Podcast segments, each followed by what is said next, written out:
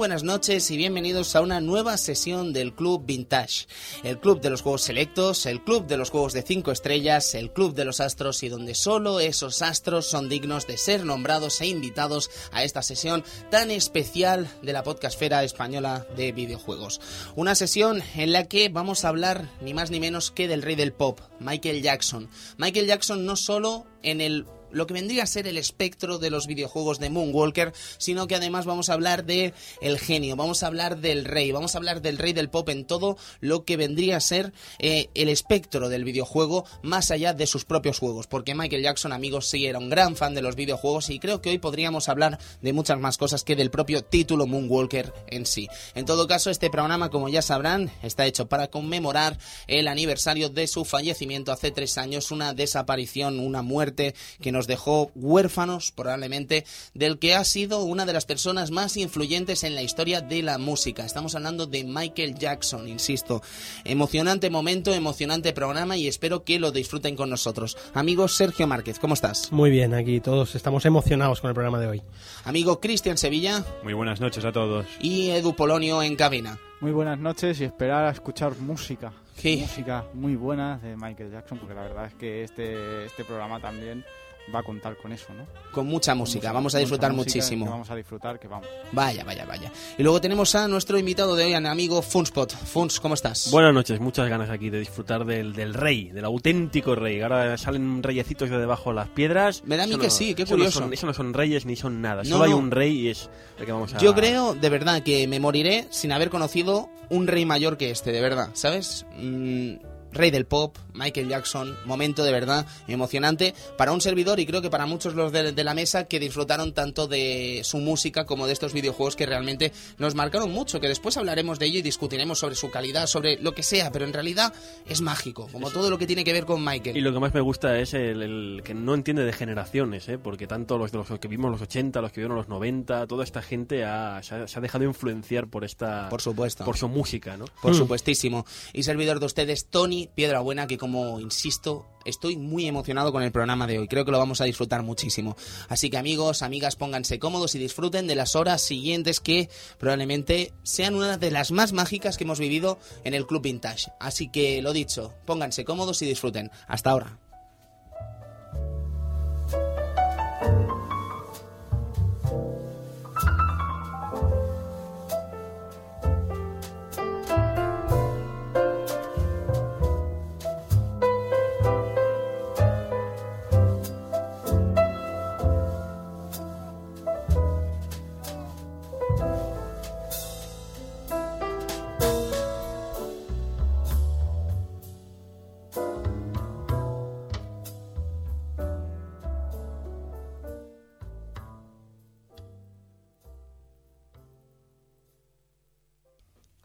1990 es el año elegido. Así que eh, nos remontábamos al 10 de agosto del 1990 para comentaros que la sonda, una sonda estadounidense llamada Magallanes, ya os sonará un poquito, pues eh, llegaba por primera vez a Venus enviando fotografías a una resolución bastante monstruosa por aquella época, una resolución muy bestia, no recuerdo cuál era la cifra, pero llegando a fotografiar hasta el 98% del, del planeta, un planeta desconocido hasta la fecha. ¿Qué os parece? Mm, bonito descubrir un planeta, ¿eh? Sí, la verdad que ha visto cómo hoy no ha sido negativo, no ha sido marronero. Yo que estaba esperando y entonces la sonda cayó y mató a alguien, ¿sabes? De verdad, de verdad, estaba esperándolo, ¿eh? Pues sí, eh, como suceso, suceso deportivo, he querido destacar aquí entre mi compañero y amigo Edu también eh, la conferencia del de, el All Star Game de, ese año, del 1990. La verdad que, eh, pues ya lo conocéis, ¿no? las dos conferencias, este y oeste, pero a mí me ha llamado la atención la conferencia oeste, no, perdón, la conferencia este que tenía una, una, una, plantilla, la verdad, un poco, un poco bestia. Eh, os paso a, a, decir los nombres de los, de los eh, jugadores.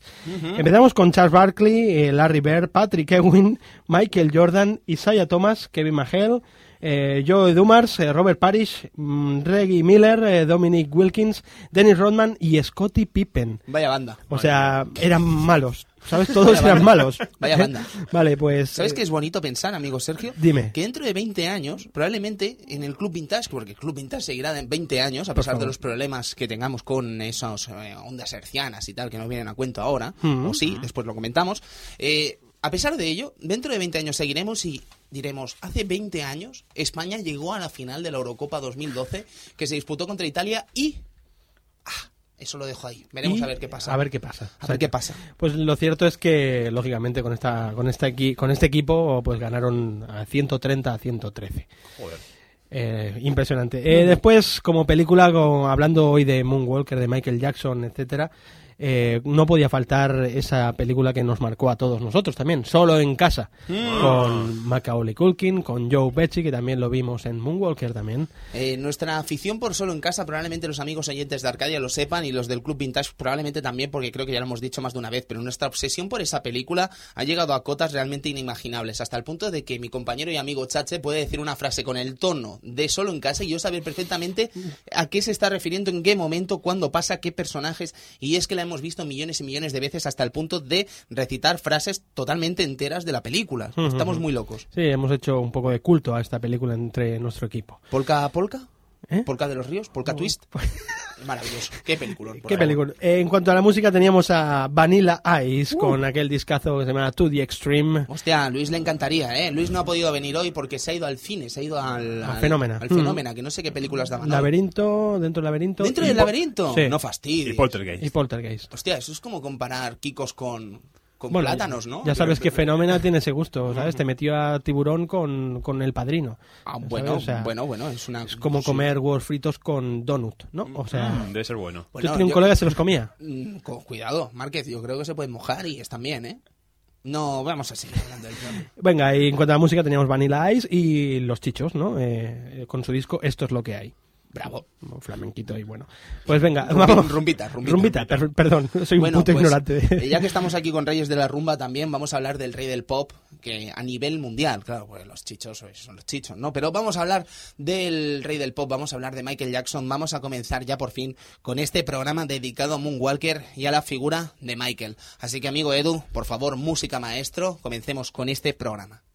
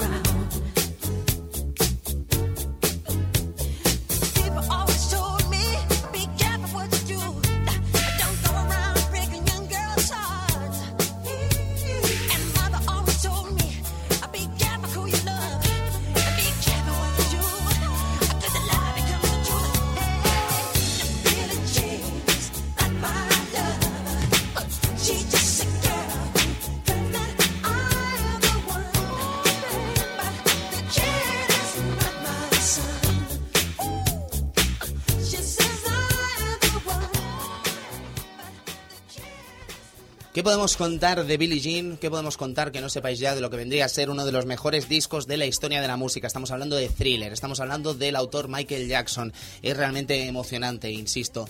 Eh, una cosa que queríamos comentar es que evidentemente estamos en una radio, aunque no lo parezca a veces, y como estamos en una radio nos vamos a permitir el lujo de poner de momento, hasta que hablemos del juego, evidentemente, lo que vendría a ser la música original, porque ahora vamos a abarcar lo que vendría a ser un poco eh, la figura de Michael Jackson, ¿no? Vamos a intentar hablar un poco de este icono ¿no? Vamos a intentar abarcar ya no solo su música, evidentemente, sino que también vamos a intentar abarcar lo que sería el espectro del videojuego relacionado con Michael Jackson, un auténtico fanático del videojuego. Y nos lo demuestran de muchísimas maneras, pero ya iremos comentando a lo largo de este programa del Club Vintage tan sumamente especial. Si os parece bien, yo querría comenzar eh, preguntándoos sobre la figura de Michael. Eh, ¿Qué os parece, amigo Sergio? Usted como músico, ¿qué le parece Michael Jackson? Pues eh, em, gracias al, último documento, la última película que tenemos, This Is It y tal, ahí se ve un lado más humano y un lado para mí que me ha sorprendido mucho de Michael. Bueno, no me ha sorprendido porque ya me lo imaginaba, lógicamente, pero no lo había visto, no lo había podido comprobar ese lado de músico que él tenía, ¿no? Y es que ese tío podía controlar todos los instrumentos, la voz, bueno, su cuerpo lógicamente ya lo sabemos cómo lo controla, eh, y en cuanto a la voz, o sea, lo sabe todo, rítmicamente, melódicamente, es impresionante. Hay momentos en el, en el documental que, bueno, que emula el sonido, el, sonido de un bajo y tal, y bueno, de un ritmo, con un bajo y batería, ¿no? ¿Vale? Es, bueno, una locura, es una locura, ¿no? Y se nota que el tío era un, maestro y lógicamente se, se, rodeaba de los mejores músicos de la época y de, bueno, de todas las épocas, porque hasta hasta la guitarrista, la Orianti Panagaris, esta es una bestia, ¿no? Con Steve Bay tocando la tipa. O sea, el tío podía elegir en cuanto a músicos, en cuanto a directores, lo que quisiese. ¿Por qué? Porque él estaba ahí con las estrellas, ¿no? Hablando de directores, por ejemplo, eh, hay una cosa muy particular, ¿no? Y es que gran parte de los eh, videoclips que ha filmado mm. Michael Jackson estaban dirigidos por grandes eh, directores de cine, ¿no? Sí, sí, por lo que recordamos y tal, desde, desde David Fincher, por ejemplo, John Spike Lee dirigió un par de ellos, eh, John Landis, bueno, la verdad que son directores de, aquella época de primera, de primera línea, tío. O incluso, se me olvidaba, por Dios, Martin, Martin Scorsese con, dirigiendo ese bat entero, ¿no? 17 eh, minutos de vídeo. Eh, no, 17 no, es, son más. Eh, son, creo que son más. 40 minutos, creo que 30, me 31 minutos. 31 minutos, vale. Sí, me sonaba a mí una cifra más larga. Sí, sí, sí. Y ya te digo, bueno, este tipo es lo que te digo que, no, lo que te pida Michael Jackson que no se lo vas a imagínate Tony ven a hacerme un programa de radio a mí. Te dice Michael Jackson. no no va no. si tú me dices ven lo dejo todo. Tú dirás. Amigo Cristian Michael. Pues yo la verdad es que nunca he sido uno de estos fans, eh, digamos, a lo grande, pero siempre me han encantado esos videoclips, desde thriller, desde... todos los videoclips me han gustado, siempre los he visto, eh, digamos maravilloso y la música también muy buena y los juegos también increíbles. Y no sé, siempre me ha gustado. Edu. Yo como Cristian tampoco he sido un, gran fan de Michael Jackson, pero sí que siempre la música de Michael Jackson ha, quedado en un recuerdo a todo el mundo y no, emocionarse con temas como, como que está sonando ahora Smooth Criminal, con Billie Jean, con Bad, es que es, es muy grande, o sea, aunque no seas un gran fan, aunque no seas un, una persona que ha escuchado muy poco Michael Jackson, hay que reconocerlo, siempre se ha rodeado de los mejores siempre ha, estado ahí y siempre ha hecho unos temazos. Es que es indiscutible eh, el rey del pop, es que es indiscutible. Además, y ver los videoclips, ver cómo están montados, ver sus coreografías, ver que todo el mundo sigue sus coreografías. Es impresionante. Seguro que recordaréis que hubo un documental de Michael Jackson sumamente polémico a mediados de la pasada década, que fue realmente lamentable, que incluso el propio director del documental, cuando falleció Michael, salió pidiendo perdón por ese documental, ¿vale? Dejando claro lo que vendría a ser un acto mmm, soez, vulgar, lamentable de periodismo por parte de ese director, asqueroso incluso podría decir lo que se hizo en ese documental. Y después Michael para callar voces hizo un propio documental eh, digamos eh, mm, hecho por él mismo vale con distintos vídeos eh, privados que enseñaba en un documental en el que hablaba él mismo explicando esos vídeos y tal vale entonces dentro de esos vídeos se encuentra lo que vendría a ser una versión incluso, ¿cómo, ¿cómo, diría? ¿Cómo podría aplicarlo? Una versión preliminar de lo que vendría a ser el, el videoclip de Michael Jackson Smooth Criminal, ¿vale? En la que él comenta que quiso basar Smooth Criminal en un vídeo en un western, ¿vale? Y entonces él se veía en Neverland grabando lo que vendría a ser eh, distintas tomas del personaje Michael Jackson eh, de cara, eh, en el suelo, grabándose haciendo pases y tal, pero siempre desde el punto de vista de Smooth Criminal, cómo sería siendo un western. Pero es que ahí no queda la cosa. De hecho, en este mismo documental de Michael, comenta que para hacer Bat se llegaron a hacer incluso más de 100 canciones, ¿vale? Y se descartaron un montón, evidentemente, se descartaron cerca de 90 canciones. Yo no sé si esto será cierto, pero en el caso de que sea cierto estamos hablando de un contenido que no se ha publicado, sumamente interesante y que, bueno, de hecho sí que sabemos que hay contenido sin publicar de Michael Jackson que muy probablemente a lo largo del tiempo irá saliendo, ¿vale? No sé qué saldrá, pero irá saliendo. El caso es que, según Michael, Smooth Criminal no iba a salir en Bat no iba a salir Smooth Criminal, estuvo a punto de ser eh, estar fuera del disco, estar rechazada por parte del propio Michael. Es muy curioso, siendo una de las mejores canciones, en mi opinión, de Michael Jackson. Muy, muy curioso. Sí, bueno, y uno de los eh, vídeos más carismáticos, ¿no? Y más significativos casi que... Yo, que- para, para mí es el mejor videoclip de Michael Mm. Jackson. A mí, yo... Bueno, ahora podemos hacer un poquito Sí, de- sí, sí, por favor. A mí, por ejemplo, el- eh, mi preferido es Beat It.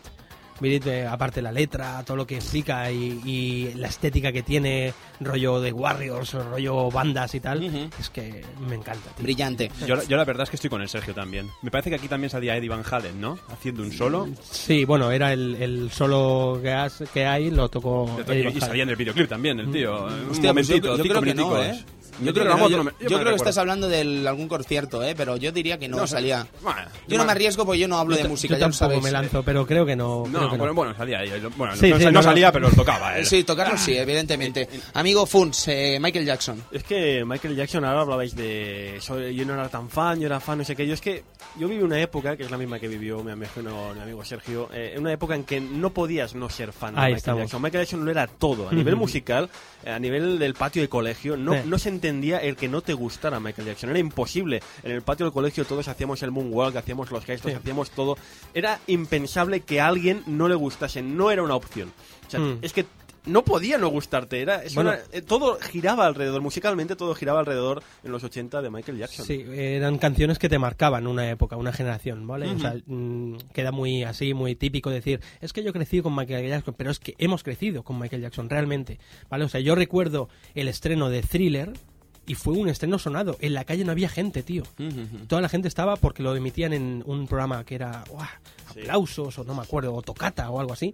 Sí, tocata. Que Televisión lo- española, sí, supongo, ¿no? Sí, sí, sí. Y a las 8 todo el mundo en casa porque estrenaban el nuevo videoclip de Michael Jackson, tío. Qué grande. O sea, fíjate lo que era, ¿no? Aquella época y lo que era Michael Jackson, tío. Sí, sí, sí. Yo además flipo, ¿no? Quiero decir, con esos momentos en los que lo ves y te tienes que fastidiar y esperarte a que lo vuelvan a dar, vaya usted a saber cuándo, ¿no? Y además con, con, claro, las televisiones en aquel momento, eh, ¿qué canales había en 1982? Eh, Pues primera que y segunda, primera y segunda. Yo Sí. juraría que no estaba la televisión catalana. De hecho, no había salido es todavía la autonómica. 83-84, creo. Por eso. Sí, no por era la eso. 1 y la 2. Sí, sí, Claro, es bueno. que estamos hablando, claro, es que quiero decir, a mí como, como humano, como persona, me cuesta imaginar ese momento comunicativamente hablando. Pero ya no te digo gente incluso que sea menor que yo, ¿vale? Que haya nacido más tarde más tarde del 86. Quiero decir, gente que quizás que esté escuchando ahora mismo el programa que haya nacido en el 92, 93, 94, 95, le explicas esto y no se lo cree. Claro, claro, no es se lo cree. son- era otra manera también de vivir. Que sé eh, que hay, el- sé que hay amigos vintagers que son menores de 92, 93, 94, 95 y les damos la mano y gracias por escuchar este programa de verdad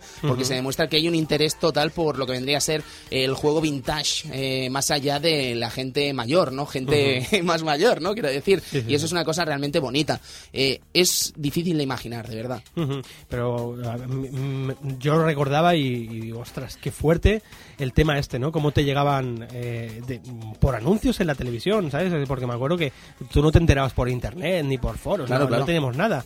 Entonces, pues te enterabas, pues eh, te mm, hacían un anuncio de que se iba a estrenar el nuevo videoclip de Michael Jackson, ¿no? Y era como, bueno, ya te digo, era como un estreno mundial, un estreno de una película, tío. Y cuando, y cuando, perdón, cuando aparecía el disco, ya no te digo. Bueno, el disco- Todos ahí yo- corriendo a. Claro, a- en aquel momento, pues al corte inglés o al Prica Sí, sí, a sí. comprarte el nuevo disco de. de Yo Michael tenía, Jackson. yo lo tengo en vinilo todavía, ¿eh? que es eh, plegable, que Sí, cuando que lo con el abres, tigre, ¿no? con el tigre, acostado, exacto. Y yo Sí, quería sí, sí. decir también esto, el hecho de que todo el mundo cogía el- la cinta virgen de VHS y a grabar el videoclip. Sí, hombre, tanto. Vamos, y para tanto, luego pasarlo todo el día. tanto, sí, sí. Increíble. Era algo, algo sensacional que, que bueno, que eh, no lo, no lo podemos volver a vivir. Tenemos otras cosas mejores, eh, no, no hay más.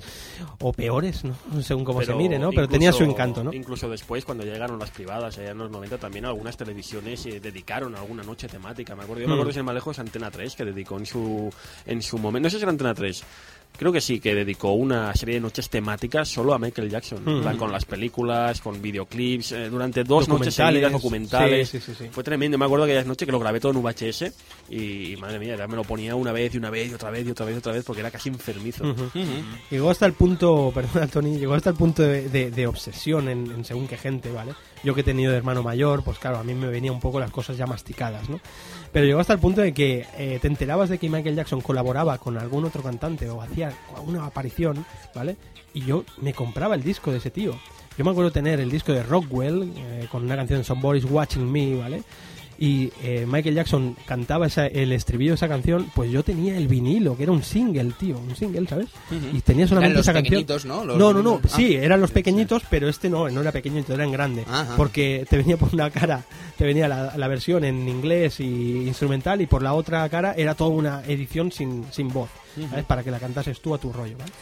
Era impresionante, era un, un tiempo bastante entrañable y Michael, pues, nos ha marcado muchos de nosotros. Sí, sí. Yo de hecho debo reconocer ante la audiencia de los vintagers, los amigos del Club Vintage, que yo era de esos niños que bailaban. Yo era de esos niños que se ponían el videoclip y bailaba. Es que yo, de verdad, eh, recuerdo como si fuera ayer el día de que se anunció su muerte. Estábamos en Arcadia Gamers, además. Seguro que Edu se acuerda.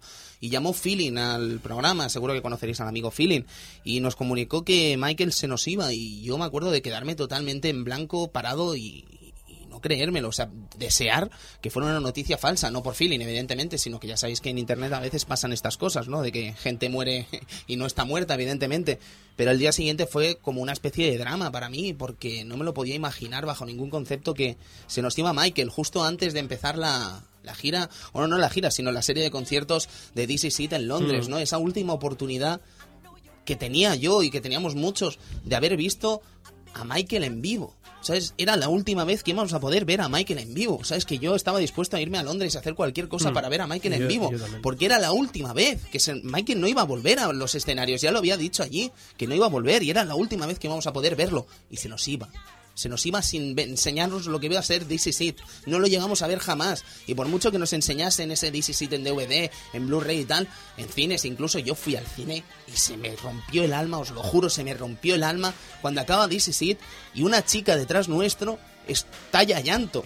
Es que se me rompía el alma, es que, se me, es que me está quebrando hasta la voz. Es que fue un momento realmente que, que, que dices, es que no hay más de Michael, ¿sabes? Es que se ha acabado, no va a salir nada más. Michael no está, Michael se ha ido. Pero a pesar de todo, yo creo que los fans, la gente que, que, que ama su música, que lo respetó siempre, porque eso también es sumamente importante, la gente que estuvimos siempre con él, a pesar de lo que se dijera, lo que se dejara de decir, eh, creo que al final Michael va a sobrevivir, va a vivir siempre, ¿sabes? Va a estar siempre con nosotros de una u otra manera. Y la, la música no va a desaparecer jamás. Y Michael va a estar siempre con nosotros de una u otra manera, ya sea con contenido audiovisual, con contenido musical, incluso con sus testimonios y con todo lo que hay de Michael, porque hay material de Michael hasta hartarse. Y eso es realmente maravilloso. Y creo, amigos, que incluso los usuarios de videojuegos tenemos mucha más suerte que mucha gente que no le gustan los videojuegos, pero sí le gusta Michael Jackson, porque nosotros hemos tenido el placer y el gozo de disfrutar de Moonwalker en Mega Drive, Master System y en ordenador, que quizás no se disfrute tanto en lo que vendría a ser Amiga, Commodore 64, etcétera, con esa versión de US Gold lamentable. Pero bueno, eh, hemos tenido el placer de disfrutar una faceta más de Michael Jackson que no todos han podido disfrutar. Y en arcade incluso con esa versión que, que está totalmente consultada por Michael Jackson. Quiero decir, Michael Jackson hizo y deshizo todo lo que quiso en ese Moonwalker de ordenador y de, de arcade, eh, desarrollado por Sega. Y nosotros como usuarios de videojuegos hemos podido ver esa visión de Michael Jackson del mundo del videojuego. Y quizás la gente que le guste Michael Jackson pero no le gusten los videojuegos no tiene ni la más remota idea de que Michael hizo eso. Es muy bonito pensarlo, yo creo. ¿Sabes? Que nos llevamos parte del legado de Michael, ¿no? No sé si me explico lo que quiero decir, pero es hasta cierto punto emocionante. No obstante, si os parece bien, antes de empezar a hablar de los videojuegos, sí que me gustaría hablar de esa relación que tuvo Michael con Sega, amigo Funs, porque se sabe que hubo una relación realmente interesante con Sega a finales de los 90, principios de los 90, que pudo haber cristalizado en muchísimo más. Sí, de hecho la relación es innegable porque hay documentos gráficos, hay docu- documentos fotográficos para parar un tren. Sí, se sí, ve sí. a Michael que de hecho la leyenda urbana dice que era un hombre que, como decías antes de que eh, Michael te ha pedido que hagas un programa radio, hombre, ¿qué voy a hacer que mínimo? Bueno, pues decía la leyenda de que Michael se presentaba, ah, sin avisar casi, se presentaba en las oficinas de Sega a decir, oye, ¿qué tal? Pasaba por aquí, eh, a ver qué, qué estáis haciendo. Y claro, pues imagínate, estás ahí trabajando, programando juegos, llega, llaman a la puerta, hola, soy Michael, vengo a ver cómo, cómo os va. Vamos, le, le sacas todo y más. Madre mía. Además era común verle, pues por ejemplo, hay muchas fotografías en que se le ve con con chaquetas de Sonic, eh, se ve que era muy fanático de Sonic, sobre todo era el momento las fotos en que se ve que estaba a punto de sacar Sonic 3, nadie había probado la beta de Sonic 3, pero Michael dice, oye, yo soy Michael Jackson, yo quiero llegar aquí a Sega y probar, no sé si era el 3 o el 2, pero entra, va, se va el tío a Sega a hacer una serie de fotografías de cómo está jugando con el Sonic y está flipando, está ahí, ves la- ves la cara realmente, claro, siempre, siempre ha habido la duda de ah, en qué momento se perdía el- el- la campaña publicitaria, la campaña marketing orquestada ya por la propia Sega y cuando empezaba la verdadera pasión de Michael. Pero tú ves la cara de Michael jugando a Sonic 2, a Sonic 3 y dices, es que es como, es que- como nosotros en la época diciendo, oh Dios, qué pasada, ¿sabes? Pero yo creo que es muy fácil detectar la pasión de Michael. ¿eh? Yo creo que la, es un artista y una- un ser humano que siempre ha sabido enseñar esa pasión de una manera muy natural, ¿vale? Y creo que uno de los ejemplos sería el videoclip de Jam, ¿vale? Con Michael Jordan. Ese momento en que Michael se mete por debajo de las piernas de Jordan y comienza a moverle los pies. Eso es pura pasión, tío. Sí, eso sí. es pura human es, es Por eso te digo que pura humanidad. es verdad que siempre ha habido el, el rumor, entre comillas, diciendo, claro, en qué momento había la campaña de marketing, en qué momento dejaba de existir, en qué momento esto estaba pagado, estaba todo orquestado, pero la cara se le ve, se ve que está ahí disfrutando y solo hay que ver, pues un poco antes estamos viendo la, ya lo comentaremos después, imagino, su salón recreativo que tiene, que tenía en su mansión ahí en Neverland. Eh, pero sí, eh, eh, es, es bien sabido, hay documentos, el propio Tom Kalinske, el presidente de Sega en aquella época, lo ha firmado por activa y por pasiva, que ellos estaban preparando una serie de una serie de juegos. Eh, Moonwalker solo era la punta del iceberg, es verdad. Moonwalker iba a ser solo el primero de una larga lista de títulos que se avecinaban por delante, pero todo se truncó, todo se truncó de forma mm, Lamentable brutal, penosa. lamentable, penosa, triste. eh, es que se- no, no tengo palabras para describir cómo fue ese capítulo, que imagino que lo comentaremos ahora después, ese tremendo, lamentable, patético espectáculo.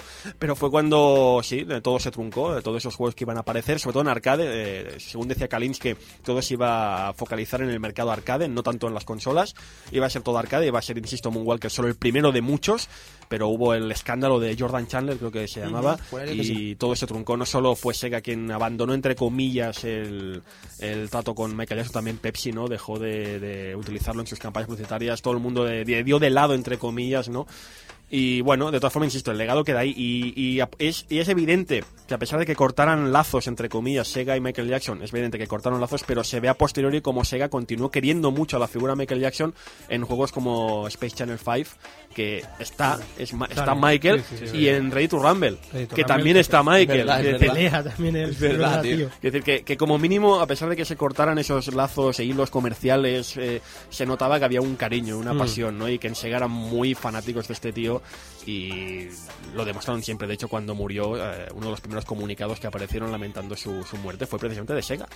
Fue Sega quien lanzó el comunicado lamentando su muerte. Fue otro momento también que digo, ostras, uf, madre mía, se, quedó- se me quedó el cuerpo bastante alicaído eh, con, con todo eso. Jordan Chandler, sí. Jordan Chandler. Fons. Sí, sí. Que de hecho, eh, el- es que yo no se me ocurre otra palabra. Es que mejor ni la digo. Pero tú fíjate lo lamentable que se puede llegar a ser. Lo oportunista que se puede llegar a ser. Es que es penoso. Pero cuando fallece Michael, a los pocos días Sí, aparece señor. Diciendo que, que mintió. Sí, señor. Que mintió. Es increíble.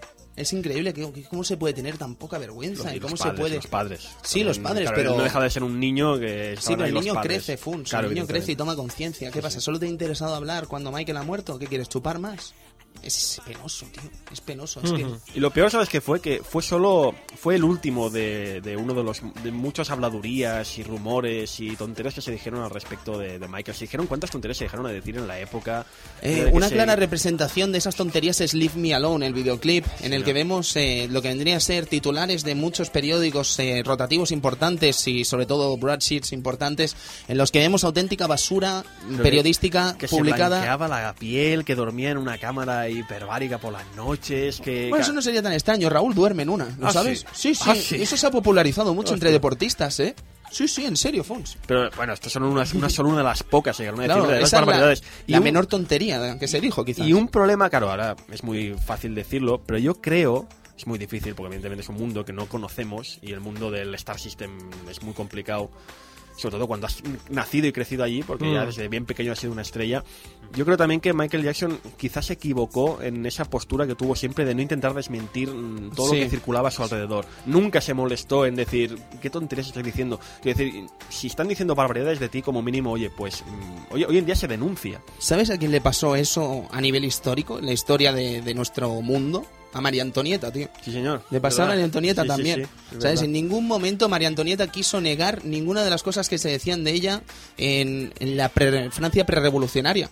Y al final eso le pasó muchísima factura. Parece un dato fucker, pero es muy curioso ver Pues este dato, ¿eh? A Michael igual, es que nunca se, nunca quiso desestimar nada de, lo, de los rumores que circulaban a su alrededor. Y yo creo que eso fue un error, porque dejó que la bola se hiciera más grande, ¿no? Mm. Y, y, claro, pues al final, pues le pudo, ¿no? Esa bola se hizo tan grande que no pudo ignorarla. Y, se llevó por delante, no se llevó su carrera, No. pero se llevó se llevó gran parte de ella, porque realmente hay un antes y un después de ese escándalo. Es verdad que musicalmente el talento estaba allí y nunca se fue, siempre estuvo allí, incluso en los 90 y en los 2000. Tú ves videoclips de Michael Jackson incluso cuando era menos recordado en el año 2000, Sí, 2000 y pico, y por sigue siendo- es igual de bueno o más, porque además se nota la carrera, la experiencia. Pero es evidente que esos, esos patrocinadores que dejaron de confiar en él, pero de forma abrupta, que dejaron, Sí, no, sí, no, es sí. que ya se acabó, no vamos a tener ningún tipo de contacto, no queremos que nos relacionen contigo. Sí, sí, sí. ¿Sabes? O sea, de forma tajante. penoso. La, la factura le pasó. Penoso, penoso, fue penoso. Pero bueno, eh, evidentemente también te pones en el lugar de las marcas en ese momento, ¿no? Y puedes llegar a entenderlo. Lo penoso es que se mintiera en ese asunto. Eso es lo penoso y lamentable. No, y que después se, se apuntaron al carro cuantos, porque solo fue el primero que de repente empezaron a salir todo de personas y de padres y de niños. Yo recomendaría, pero muy encarecidísimamente, este, este documental que comentábamos antes sobre los vídeos eh, caseros de Michael Jackson y tal, porque hay historias realmente emocionantes. Os lo digo de verdad, hay historias emocionantes. Eh, una de ellas, por ejemplo, es la relación de Michael con Diana de Gales, que es realmente Es- em- emocionante, os lo digo de verdad. Precioso, tío. Antes me lo ha contado Tony. Si os parece bien, la cuento en un por momentito. favor, por favor. ¿vale? Se me han puesto los vellos de punta, que te lo he enseñado y todo. Sí, tío. sí, Por sí, favor. no, no, lo, lo- de verdad se le han puesto los pelos de punta.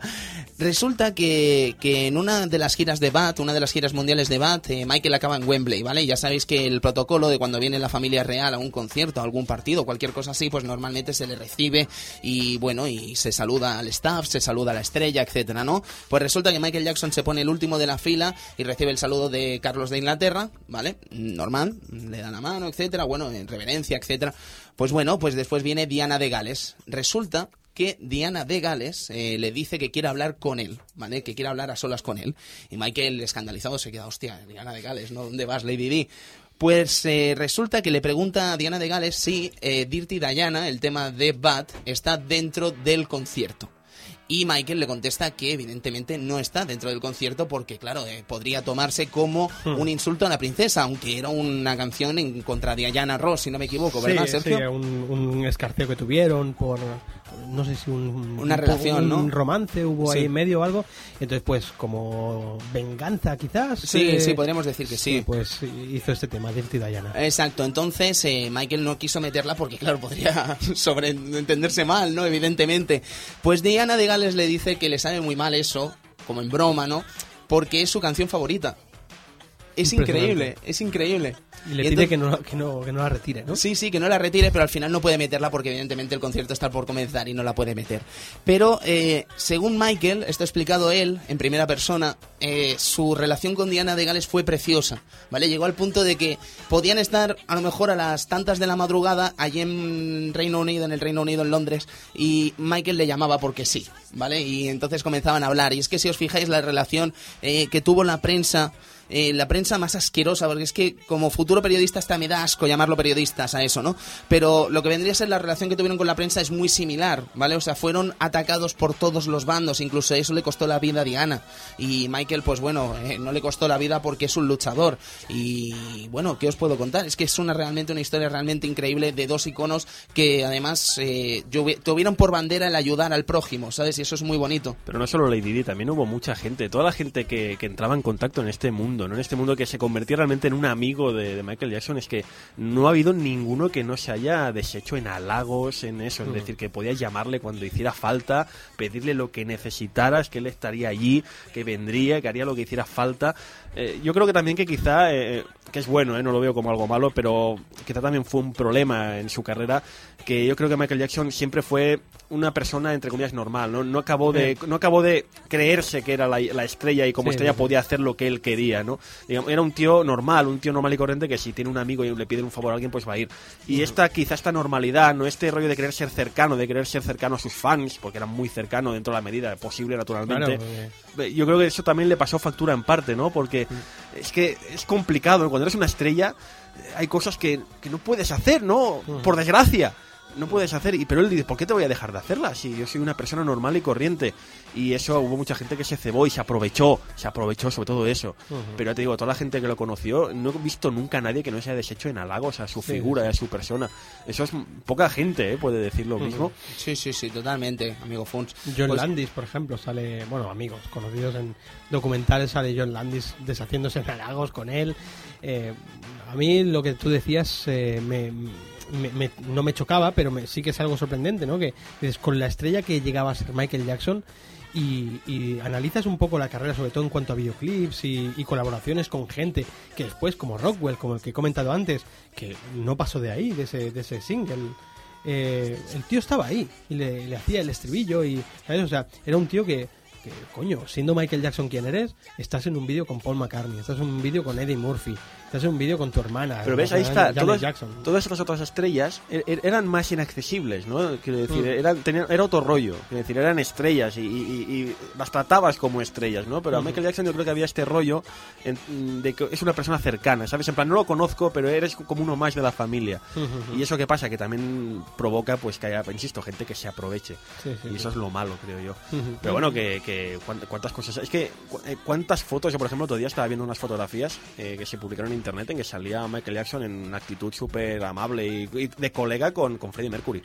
Y me quedé loco viendo esas fotos. Tienen digo, un tema juntos, Sí, tío. es que ¿no? me- me Lo quedé- hace muy poco tiempo. me quedé loquísimo porque los ves ahí tan panchos hablando, haciendo el colegueo típico. Y digo, joder, es que este tío era colega de Freddie Mercury, por Dios. Y, y Freddie Mercury, por decir uno.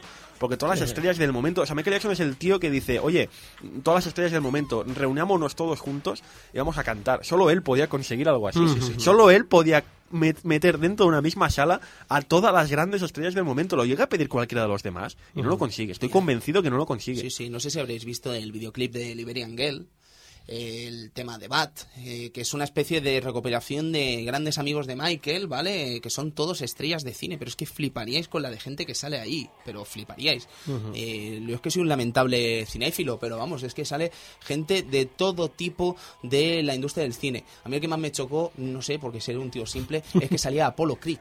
Paul Sí, de sí. eh, Carl Weathers el Sí, actor sí, Carl. Weathers, Carl. Weathers. Increíble. No, no, es que es una cosa súper guapa, ¿sabes? Sí, sí, Sale bueno. muchísima gente. Y por lo que me has comentado antes, ¿no? También conocida su, su amistad, ¿no? Abierta con, con Eddie Murphy, ¿no? De hecho, hicieron ese intercambio de, de- en videoclips, ¿no? Sí, nos, lo- nos lo ha puesto antes. Sí, Qué pinta que tenía Eddie Murphy. Impresionante. Y luego participó con él en el videoclip este que dirige John Singleton, el de el de este egipcio y tal, que es Eh, sí, eh, Remember the Time. exacto, Remember the Time, pues participó Eddie Murphy ahí también. Mira, que he encontrado la lista de gente que sale. ¿eh? Entre la gente que sale, Paula Abdul, Rosanna Arquette, eh, Dan Aykroyd, eh, Aykroyd, Dan sí, sí. perdón. Eh, Bubbles, como no podía ser de otra manera. Eh, sale Guppy Goldberg, sale Danny Glover, sale uf, Steven Spielberg, Madre John. Travolta. Eh, salía también la, la chica, es que no me sale el nombre, la mujer de, de Gris, tío. Pues salían los Newton dos. John, John. Sí, salían los dos a la vez, eh, tanto John Travolta como ella, salían juntos, era muy guay. Y bueno, es que un montón de gente, Quincy Jones, es que Don King también, el de... el- Hombre, el- el- productor de boxeo, ¿no? Es que es lo que te digo, solo, un, solo, este, solo este personaje, solo Michael Jackson podía reunir a toda esta gente. Sí, bueno. Es que solo él, porque seguro que, lo, insisto, lo, lo convoca cualquier otra persona y como hay roces, hay rencillas, hay piques siempre en este mundillo, ¿no? Es que seguro que habría alguno que falta, uno Sí, que no sí, sé qué, tal. Pero fíjate, dice, oye, vamos a hacer tal, vamos a, con, siempre con estos, estos mensajes de... Sí, esta- estás hablando de USA for Africa, ¿no? Claro, exacto, We Are the exacto, entonces. Piensas, ¿cómo, ¿cómo no voy? O sea, viene Michael Jackson, me pide que venga a cantar con él. ¿Cómo, le voy a decir que no? Y además por una causa tan noble, por favor. Es que ni que fuera una causa noble. No es una causa noble y, y va igual la gente. ¿Habéis escuchado la versión de We Are the World de Haití que, se hizo Sí, sí, con sí. el desastre de Haití, es muy bonita también. Hay dos versiones. ¿Sabes? En una de ellas sale la voz de Michael también. Sí. Michael ya no estaba, pero en una de ellas sale Michael cantando también y es preciosa. Es lo que te iba a comentar ahora, ¿no? Que hasta el punto de que ahora con la ayuda de IT sale al principio el actor este Jamie Foxx sale hablando porque creo que él tuvo algo que, que ver en la producción de, de este nuevo proyecto y bueno, hacen la misma versión con, con una, una secuencia ahí de, de- de cantantes de rap también y tal. Entonces se hicieron dos versiones, eh, el- el Norteamérica, ¿vale? Con, con toda gente americana y tal, y Sudamérica con cantantes latinos, que te lo recomiendo también, que es bastante, bastante guay, ¿no? Qué bueno. Sale Ricky Martin, sale... está, está muy bien, tío. Está muy Ujú. bien. Genial. Pues si os parece bien, eh, me gustaría comentar una cosa, una curiosidad sobre Michael Jackson, ¿no? Que resulta que en Neverland Michael tenía un auténtico santuario arcade, pero que no tiene nombre. Estamos hablando de cabinets realmente locas, estamos hablando de todo tipo de máquinas realmente increíbles que el propio Michael coleccionaba para tenerlas allí en Neverland y poder usarlas cuando le venía en gana. Pero es que, Funs, eh, estamos viendo las imágenes, de hecho podéis eh, visitar este museo virtual, entre comillas, del arcade de propio Sí. Michael Jackson. Virtual Tour, eh, Michael Jackson Arcade. Exacto, en el Google ponéis sí. eso, Virtual Tour Michael Jackson's Arcade y flipadlo porque es realmente es increíble. increíble. Estoy Máquinas de todas dos- las épocas. Dos Crazy Taxis por, la cara. Por Sí. la cara. Es que- Dos, ya Sí, está. sí. ¿Qué pasa? Sí, sí. ¿Qué pasa? De todas las épocas, de todos los tipos, eh, muñecos por en medio de Darth Vader, de ET, de Superman, de, Batman, de Lara Croft, Sí, eh, sí. máquinas, eh, es increíble. La colección es que yo, mi- mira que hemos ido a arcades, pero creo que ningún arcade es tan No, completo no, no. como el que tiene Michael. Jackson No, no, no, privado. es que os parecerá que estamos exagerando, pero estamos viendo un Lethal Enforcers, estamos viendo una cabinet original de Marvel vs. Capcom, una máquina original de Super Street Fighter 2, estamos viendo un Mans TT con las dos motos, estamos viendo un Jumbo Safari, eh, un San Francisco Rush, estamos viendo todo tipo de juegos absolutamente locos, ¿sabes? Y además una serie de merchandise realmente increíble. Tenemos un Gao Ranger rojo aquí por la cara, Por la vale, que debía decirlo, porque es que es un Gao Ranger y eso me gusta, me gustan los Power Rangers japos. En todo caso, tenemos un Karate Champ con eh, la doble máquina, doble o sea, la, máquina, la la de dos jugadores, la que jugaron eh, Jean-Claude Van Damme Sí, en Contacto Sangriento. Contacto Sangriento. Tenemos todo tipo de máquinas realmente increíbles. Una camioneta original de Pac-Man Funs, que esto, si realmente es la original, puede valer Esa un original. pastizal. Quiero decir, pues se hicieron versiones en, eh, con el- la conmemoración del 20 aniversario, si no me equivoco, que eran muy similares, pero si no lo fuera, sería un auténtico pastizal. La cabinet de los Simpsons de Konami a cuatro jugadores. madre mía. La cabinet de X-Men a seis jugadores. Eh, es que yo os digo, yo creo que podríamos estar aquí hablando Sí. realmente Hay horas sobre este tema. Hay que ser un poco loco para, después de ver todo esto, ¿no? Eh, no, sabe- no, no conocer la, la, la pasión que tenía Michael Jackson por los videojuegos, ¿no? Después de ver todo, todo esto, que son artículos verdaderamente de coleccionismo puro y duro y que creo que ya, bueno, ya, lógicamente, pero en aquel tiempo a más de uno, pues no, no por mucha pasta que tuvieses, no tenías la... no estabas a- al nivel de, esto, ¿no? De Michael Jackson. Hay muchísima, muchísima mandanga, ya os digo. Pero yo creo que como podríamos estar aquí auténticas horas hablando del salón recreativo de Michael y realmente flipando, porque ya os digo que es para flipar, eh, sí que me gustaría abarcar un tema muy interesante y es el tema que estábamos comentando antes de que cuando Michael es denunciado a principios de los 90, resulta que está en producción un juego conocido como Sonic the Hedgehog 3. Y hay una especie de leyenda urbana que yo Bueno, creo que tiene tintes bastante creíbles, amigo Fools, de A que medias. Michael, ya, ya, medias. pero es mucha casualidad esa banda No, sonora. no, eh, yo tengo una teoría al respecto. Ah, pues fantástico. Tengo- Vamos a poner en situación, si te parece bien, a los amigos oyentes. Y es que resulta que parece ser, eh, y corrígeme si me equivoco, Fons, parece ser que hubo una especie de precontrato en el que Michael Jackson se comprometía a hacer la banda sonora de Sonic 3. ¿Vale? Entonces pasó todo el asunto este de la pederastia y resulta que se canceló este contrato. ¿Vale? ¿Qué es lo que pasa? Que resulta que han habido músicos en internet que se han molestado a examinar lo que vendría a ser la banda sonora de Sonic 3 y compararlo con el disco Dangerous. Y han encontrado realmente cosas muy locas. Es que hay un, hay un tema, el de Jam, que es que es la, la fase de, de, De- de Carnival. Carnival. de Carnival. Es que, es que el principio lo es, e incluso en el mismo juego dice Jam. O sea, es que más similitudes no pueden haber. También se ha referenciado mucho el ending del juego con Strangers in Moscow. También. Sí, sí, sí, es- sí, es- sí, es sí. exactamente igual. Es con un diferente. con- ¿Cómo es? En la Un rapidez. pitch, un- Tempo. El tempo, el tempo es tempo. diferente, pero es Strangers in Moscow también, o sea, los parecidos están ahí. Sí, sí, sí. Que, ah, ¿Sabes qué pasa? Que realmente se ha llegado a la conclusión, analizando un poco, yo, he leído muchos artículos al respecto de gente que sabe muchísimo más que yo, que dicen que realmente no es que se truncara todo esto por culpa de este escándalo de Jordan Chandler, porque realmente el escándalo sucedió apenas mm, seis meses antes del lanzamiento de Sonic 3. Entonces, ¿qué pasa? Que, Muy que- interesante. Que no puedes en medio año, a medio año de sacar un juego que ya está, por aquel entonces está casi acabado, está la beta en marcha, ya está probándose, no puedes hacer algo tan aguerrido como decir, no, empezamos y empezamos de cero. Además, el propio compositor eh, Howard, no me acuerdo cómo se llamaba, lo dijo que no, no, él tenía unos temas desde el principio y él sabía que otros temas los iba a hacer otro equipo. También se dice de que Michael, o sea, dicen exactamente la leyenda urbana, exactamente lo que dicen la- las, las malas o buenas lenguas según se mire, dicen que es eso, so- eh, Michael Jackson se pasaba por el por Sega de vez en cuando, se pasaba pues a mirar qué hacían, a ver todo no sé qué. Y, en es- y se pasó un día y estaban haciendo Sonic the Hedgehog 3. Él miró un poco el juego, las fases que estaban ya hechas, que estaban acabando, porque en aquel momento pues Yuji Naka y compañía estaban por ahí, estaban en América, y estaba mirando un poco las fases. Y dijo, hostia, esto quedaría bien algún tipo de música tal. Y empezó como a, a, a- a los programadores a explicarles qué música pondría allí, ¿sabes? Plan, pues yo aquí pondría un ritmo aquí, pondría un ritmo tal. Y dice la leyenda urbana de que Michael dijo, oye, dejadme, dejadme, dejadme una, un par de noches, yo os, pro- yo os mm, compongo algo rápido, algo sencillo, una base musical para algunas fases que me habéis enseñado y os, las- y os lo muestro. Dice la leyenda pues que Michael grabó en un casete, en un casete que dicen que existe y que está en algún, en algún lugar perdido son de, de, de Sega Japón, porque dice uno de los encargados del juego, di- dice que envió esta cinta a Japón. Eh, se ve que Michael compuso cuatro o cinco temas de forma rápida, sencilla, una base musical para las fases, la llevó a Sega, enseñó el proyecto a Sega, Sega quedaron flipando, Lógicamente. dijeron, madre de Dios, además que queda de puta madre, pues esto hay que llevarlo para adelante. Pero ¿qué pasa? Que Michael Jackson en aquel momento eh, tenía un gran equipo de personas detrás y dicen de que lo que el acuerdo que llegaron él tenía esta base pero él no iba a desarrollar la- estas bases sino que las iba a pasar a su equipo de a su equipo de, de producción a su equipo de músicos y realmente este equipo de músicos está en los créditos del juego está o sea, Sí, sí, sí, está están, ahí. están creditados todos. Exacto, sí. son todos creditados, con lo cual Michael como mínimo tuvo algo que ver allí, como mínimo la base. Entonces, eh, el rumor, la, la- la teoría más eh, creíble, entre comillas, es esa, ¿no? De que Michael hizo quizá estas bases y fue el equipo el que más posterior lo, lo de, acabó de desarrollar. No se sabe muy bien, porque también lo que se rumorea es que Michael en aquella época, para todas las producciones que hacía, utilizaba seudónimos. Como por ejemplo en el capítulo Los Simpson. Sí. El capítulo Los Simpson en que sale Michael Jackson, eh, que sale el imitador de Michael Jackson, es él. Ah, ¿es él? El doblador es Ah, pero Michael. yo pensaba que era una broma. No, no, no, no, no, no. Es, es Michael Jackson, el, el- el blanco gordo que hace Sí, sí, Michael. Jackson.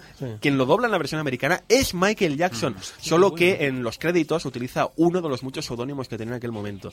Porque utilizaba seudónimos. Y por eso ahí han buscado y han analizado por activa o por pasiva todos los créditos de Sonic 3 y no han encontrado ninguno de los seudónimos que utilizaban en aquella época. Pero es que la estética, el tono, es que es muy claro, insisto. Sí, sí. Tú escuchas Jam y, y notas ese, ese Tan, Carnival Night. y luego la diferencia que hay entre los dos primeros Sonics y el tercero en cuanto a composición Exacto, de música. exacto. Pero también es, radical. es lo que te digo, eh, hay, hay fases que son muy parecidas al estilo Michael Jackson y otras fases que no. Esto se dice porque cogieron tal cual eh, al compositor principal en aquel momento de Sonic, le dijeron tú haces esta mitad de fases Sí. y le dijeron, y, y él preguntó, eh, ¿por qué solo hago la mitad? Y le dijeron, pero como dando largas, dice, no, es que le hemos dado la otra mitad a otro equipo creativo. Sin, eh, sin dar detalles, le hemos dado a otro equipo creativo. Por eso hay como siempre ha habido este, este velo de secretismo en Sega, de que nunca se ha sabido más. Además, le preguntaron a Yuji Naka cuando salió el Let's Tap de, de Wii, le preguntaron, dijeron, oye, ¿por qué no...? ¿Qué hay de cierto en esto de Michael Jackson? Y el cabrón, porque qué cabrón, eh, no, quiere, no quiere decir nada, ¿sabes? Para mantener el, el hype, para mantener la leyenda urbana. Y la leyenda urbana, además, se multiplicó por 100.000 cuando años más tarde aparece Sonic, and- Sonic 3, Sonic 3 and Knuckles para PC, versionado para PC por Sega PC, en aquel momento sacaba muchos juegos de Sega en versión PC, y las melodías que se le atribuían a Michael Jackson son borradas y sustituidas por unas composiciones más sencillas que no tienen nada que ver. Tú pones Sonic 3 en, de PC y en el Carnival Night no suena el tema de Jam. Anda. No suena. Eso no lo sabía Funs. Vaya No datazo, suena. eh, tío. Vaya datazo. Es verdad, eh, si vais a YouTube lo veréis. Qué grande. Cuando han pedido explicaciones durante, claro, se hizo la bola muy grande diciendo aquí tienes la demostración, porque ha habido problemas legales, lo que sea. Más tarde, Sega dijo que esto fue porque las melodías de, de Sonic 3, que estaban atribuidas a Michael Jackson, son tan complejas, son tan, tan refinadas en este sentido, en este estilo tan propio, que no, había- no conseguían hacer que un MIDI, porque es tecnología MIDI lo que utiliza este juego, que no conseguían que un MIDI reprodujera esta calidad de, de música. Qué Pero bueno, claro, es, Es mágico, verdad, ¿eh? es mentira, vete a saber. Entonces, pero bueno, han dejado, digamos que han dejado de hacer la bola. Y la última noticia que yo recibí es uno de los... eh, si era Howard Rosin, insisto. Eh, este tío dijo eso, que él había tenido esa cinta de casete en las manos, que había tenido esa cinta que, imagínate que sale esto ahora. Tuvo esta cinta de casete y la envió a Japón para que en Japón, Sega Japón diera el visto bueno a, esta- a estas bases musicales. Y nunca más se supo. Y han dejado crecer la bola y la bola se ha ido. Lo último que se supo, que a mí me pareció de muy mal gusto, creo que fue de un año de- después de su muerte en el- la revista Black or White, creo que es una revista dedicada a Michael Jackson en, en Gran Bretaña. Sí. Entrevistaron a uno de los colaboradores musicales de Michael que estuvo en el, en el juego de, de ¿Y- Sonic y 3. ¿Lo negó todo, puede ser? Y no solo lo negó, Sí. sino que dijo que lo, lo negó porque Michael, textualmente lo dice, ¿eh? Michael sentía que Mega Drive, eh, ¿cómo decir la, la palabra? Sería, mm, no honraba su música. Ah, Que curioso, él, ¿no? él consideraba, él dice, claro, pues claro, un tío que estaba trabajando con él, Sí. dice que mm, y que esta relación con Michael Jackson nunca fue más allá, que Sonic 3 no lo acabó desarrollando él, sino su equipo creativo y que no hubo más contactos también con Sega, porque él consideraba que Mega Drive no estaba a la altura, el chip de sonido de la Mega Drive no estaba a la altura de lo que él podía llegar a hacer. Y que había, dice él, que le había frustrado mucho en ese sentido. Que yo luego veo, escucho Moonwalker y no veo yo dónde está esa... Sí, sí. No veo dónde está eso que dice. Y esa frase bueno. Funs que se atribuye a Michael Jackson que decía que Mega Drive iba a ser la única plataforma que va a hacer su música porque Efectivamente. esa frase existe. Esa hecho. frase existe, esa frase existe, efectivamente, que decían eso, que solo Mega Drive podrá hacerlo, que luego salió la versión de Master y dices, bueno, Sí, o, o la de Commodore O la de 64 Commodore. y Amiga y compañía. Esa frase estuvo ahí, pero claro, también es este momento en que te has de preguntar dónde empieza el marketing y dónde empieza la, la pasión verdadera, ¿sabes? Sí, sí, sí, sí. Pero eso, la bola se ha ido haciendo grande y todavía a día de hoy, año 2012, se sigue sin saber exactamente qué pasó allí.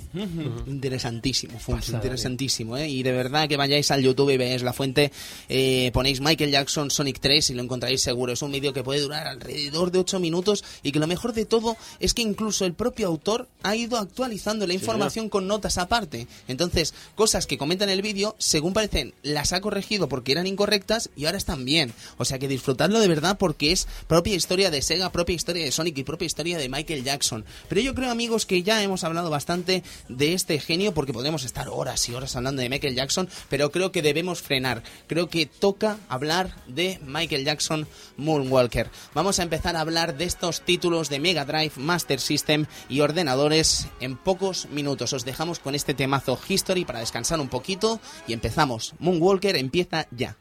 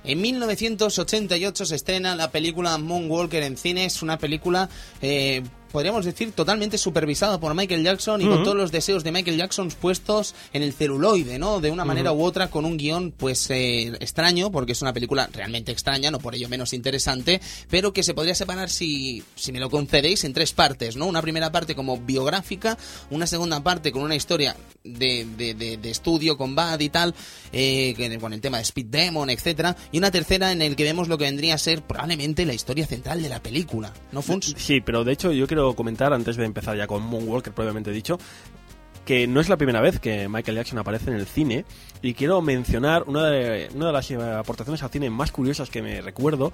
Eh, Michael Jackson salió en El Mago de Oz, Mm. en El Mago de Oz en The Wiz, creo que le llamaban, que era un mago de Oz para, afro- para afroamericanos, para gente de, de raza negra, Sí, The Wiz. Típico género, Black Exploitation. Exacto, este, ¿no? pero en la versión de- del Mago de Oz. Salía. Michael Jackson y hacía un papel, sinceramente, muy destacable. En una época que todavía no era muy conocidillo, Ujú. estaba todavía por llegar a ser la estrella que era, empezaba poco a poco a hacer esos, pe- esos pequeños pasos. Sería la época Motown, Sí, supongo, pero ¿no? es, es una época, es una película que yo creo vale la pena verla. Ujú.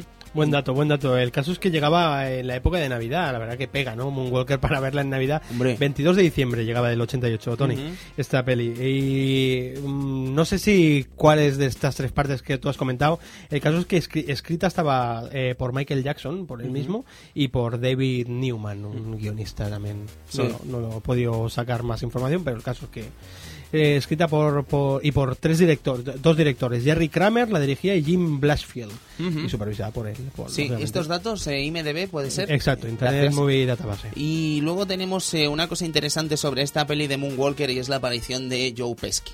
Increíble. Mm, haciendo O sea, de Mr. Big. Mr. Big. Frank Dimeo, si no me equivoco. Frank Dimeo tenía un nombre eh, bastante surrealista que solo se nombra una vez en la película y no se vuelve a nombrar. Pero sí, en definitiva, Mr. Big, que vendría a ser el enemigo mortal de Michael Jackson en esta película. Decir que, como decíamos, es una película biográfica en un principio, que empieza, si no me equivoco, con A Man in the Mirror, eh, una- un tema encantado en concierto, mezclando distintas eh, conciertos de la gira BAT, realmente impresionante impresionante.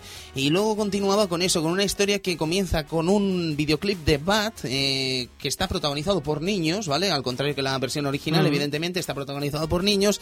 Y empieza lo que vendría a ser una especie de persecución por un estudio de unos fans, unos paparazzi, unos eh, vaqueros, unos, mm, unos tipos obesos persiguiendo a Michael Jackson por todo el estudio hasta que Michael consiga un disfraz de mm, conejo, una bici que se convierte en moto, ¿vale? Aquí muchas cosas se van a convertir en cosas, ¿vale? Ahora iremos comentando a lo largo de esto, pero bueno, empieza una persecución muy interesante, eh, consigue burlarlos y acaba lo que vendría a ser esta parte. Hay una especie de pausa con el Leave Me Alone, el videoclip de Leave Me Alone, realmente increíble, y continúa con lo que vendría a ser esa trama principal en la que conocemos una historia de Michael Jackson en pos de luchar contra un jefe de la droga y los insectos, y diréis, drogas e insectos, sí, era el plan de Joe Pesky, no era el mío, en el que querían dominar el mundo con eso, con drogas e insectos. Bueno, es una manera de luchar como cualquier otra, ¿no? E intercalan en este videoclip, en un videoclip, en esta película, perdón, intercalan el videoclip de Smooth Criminal por la cara, sin ningún ton ni son, o sea, no tiene sentido cuando entra ni cuando sale, ¿vale? Meten Smooth Criminal de 10 minutos y tú lo estás viendo en el cine y te callas la boca, me parece a mí, porque yo,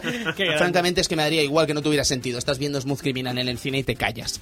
Eh, pero bueno, en todo caso, es una película que creo que debéis ver eh, porque Michael eh, se convierte en robot. ¿Vale? Pero cuando digo un robot, no digo un robotillo, Bueno, no digo, no, no, digo eh, Michael Jackson, como decía el amigo Angry Nerd, no es Michael Jackson, es Mecha Jackson, ¿vale? Eso es realmente increíble. Es Michael Jackson convertido en un robot, después en una nave, anteriormente en un coche. En un coche, es verdad. Pasa la estrella y se convierte en un coche. A ti te, yo qué sé, es que a ti te rinconan, amigo Sergio. Pasa Hmm. una estrella fugaz y tú qué deseas. Yo salto y me transformo en un avión. Quiero ser un coche, Un ¿vale? coche, quiero ser un coche. Coche que ser- vuela. Sí, ¿Qué podría pasa? ser cualquier otra cosa. No Sí. quiero que me saques de aquí, quiero No. que... No se va a cumplir, pero a Michael se le cumple y desea ser un coche. Está muy bien, está Claro muy bien. que sí. Y cuando te están arrinconando una serie de droga, de, de- de- de jefes de la droga que no sabes con qué dinero están suplantando ese ejército que tiene de armas láser y tal, eh, y, y pasa una estrella y piensas, quiero convertirme en un robot. Eh, Michael Jackson es maravilloso. Eh, Michael Jackson piensa como cualquiera de, de los que estamos en esta mesa. Sí, sí, sí, O sí, tú sí. no te transformas en un robot, eh, amigo Funs, Hombre, ya te digo, y lanzando láser por, por todas partes. por todas partes. Pues bueno, pues acaba la película básicamente con Michael Jackson salvando el día, salvando a los niños y evidentemente eh, con un temazo llamado Come Together que es realmente increíble a modo de créditos. Maravilloso. Mm, Lo cierto es que la peli, bueno, pues como peli, ahí está, ¿me entiendes? Eh, te puede gustar más, te puede gustar menos, pero ahí está. Eh, ¿Qué quiere? ¿Qué quiero decir con esto? Que estaba Michael Jackson. Es que es en la el época, cine. es la O sea, época y era, oye, una peli en el cine de Michael de Jackson. Michael Es que- Jackson. ahí está, está. que no hay más que No hay decir, más, no hay más. ¿sabes? Quiero, O sea, a ver, no, entendamos- la- no la analices como, ¿sabes? Analizarla como Michael. Sí, sí, sí, exactamente. Yo creo que la gracia de esta película es ver cómo Michael Jackson ha hecho una película basada en sí mismo, ¿sabes? Y yo creo que esa es la rareza de esta película y es por donde hay que tomar esta película, ni más ni menos. claro. Quien quiera verle más, pues oye, ¿qué quieres que te digas? Que creo que no es el objetivo, ¿eh? De verdad. No, no, exacto. Creo que no lo es. Pues chicos, eh, si os parece bien, vamos a comenzar. Una vez hemos puesto ya a la gente en aviso sobre este título, me gustaría, si os parece bien, que comencemos a hablar de lo que vendría a ser de los distintos videojuegos de Michael Jackson. Y si os parece bien, vamos a comenzar por el peor, sin lugar a dudas, el peor, que es Michael Jackson's Moonwalker de Computer Game. Eh, este juego está des- desarrollado por US Gold, eh, sale en 1989 y cuando lo hace US Gold, acompañado de gente como Emerald Software, pues ya no hay más que decir, chicos, no hay nada más que decir. Menudo juego, Tony. Yo creo, pregunto, ¿eh? Mi ignorancia es supina. ¿US Gold ha firmado algo bueno en su historia? A mí me gustaba el juego de las Olimpiadas de Barcelona, tío. Ah, sí, Ah, mira, eso está estaba bien, es verdad, es Claro, verdad, tío. es verdad, es verdad, Ajá. es verdad. Además estaba el logo de West Gold, era más grande que el logo de las Olimpiadas. Es tío. verdad. Ve- Qué huevos, colega. Es verdad. Pero lo que vendría a ser cosas que hacía US Gold, portándolas de otras y tal, siempre han sido lamentables, Sí, siempre, sí, evidentemente. Le hicieron siempre, también siempre, el de Regreso al Futuro, ¿no? El 3. Sí. Era suyo también, era Midunga. Qué basura, Sí. colega, qué lo basura. Yo de lo, de lo mejor que recuerdo de US Gold era Spy Hunter, ¿os acordáis de Spy Hunter de, de Sí. Spectrum y todo esto? Pues era para mí lo más potable, pero es lo que decía Tony, ¿no? Que no es una es una franquicia que se sacaban ellos de la manga, ¿no? Por lo Ujú. que- Sí. pero la verdad que sí. Eh. Gold no era no era no era sinónimo de calidad, ¿no? No, no, no, en absoluto. En absoluto. Pues bueno, resulta, chicos, que este juego eh, nos pone en el papel de Michael Jackson en una especie de juego laberinto, lo que vendría a ser un auténtico maze game en el que vemos a Michael Jackson desde el aire y eh, tenemos que coger piezas del disfraz de conejo para escapar de la primera pantalla. ¿Qué es lo que pasa? Que estamos viendo un Michael Jackson desde el cielo, ¿vale? Que en ningún momento dirías que es Michael Jackson, ¿vale? Pero es que lo que vendría a ser el mapa que tienes abajo a la derecha, que te está marcando el camino y las cosas que tienes que hacer, eh, es surrealista y no se entiende tampoco, ¿vale? Tú tienes que coger a Michael y llevarlo a coger distintas piezas del disfraz de conejo, pero es que no te lo pierdas, que tienes que ir en orden. No puedes coger la pieza que quieras, no, tienes que ir en orden. Es que es ridículo si te lo paras a pensar. Sí, es un juego, la verdad, que para mí está mal, mal pensado este juego. O sea, Bueno, no... Entonces el juego, lo que vendría a ser la primera pantalla acaba cuando coges la mozo- to- mo- motocicleta Moto. que está al fondo a la derecha en un escenario gigantescamente grotesco y al cogerla pues te vas a la segunda pantalla. Pero a mí lo que me parece fascinante de este título es ponerte en la situación del momento. Tú imagínate ahora una mesa, una mesa de ejecutivos de US Gold, tienen la, han, han comprado la licencia de Moonwalker y dicen, oye, ¿qué podemos hacer? Tenemos a Michael Jackson, tenemos a Michael, ¿qué podemos hacer? Pues yo- y, y hay que coger pieza de conejo. y en orden, y en orden, en orden, por favor. Pero será muy difícil. Da igual. Vamos a ponerle un mapa. Pero no le ponga las calles. Tú pon un fondo negro y puntos blancos y puntos de colores verde, random ¿sabes? dependiendo, claro, de la versión que saliera, porque no es que saliera solo un Commodore 64 y Amiga, que por cierto, qué música. Qué música, por favor. Maravillosa. Un loop de bat que a lo mejor dura 15 segundos y vuelve a empezar. ¿Vale? Y de hecho en Amiga mola mucho porque se escucha Michael. Uh, Pues, pero es penoso, ¿eh? De verdad, qué banda pues sonora. por disfrutarlo en. Amiga no sé yo cómo sería, pero disfrutarlo en una estancia CPC como lo que tenía yo. Madre mía, Cristian, Y- ¿jugaste la versión de Amstrad? la versión de Astana de CPC. Y, lo- y hay una cosa que me ha impactado. Me has hablado de una segunda pantalla. Yo es que no llegué nunca a esa Buah, ahora te cuento, ahora te cuento, te amigo. Eh, yo jugué la, yo lo jugué a la de Commodore, es uno de mis juegos de infancia, ¿vale? Eh, tú jugaste a la de Amstrad y tú jugaste a la de Amiga, Sergio, en su día. No jugué porque no me gustó, la verdad.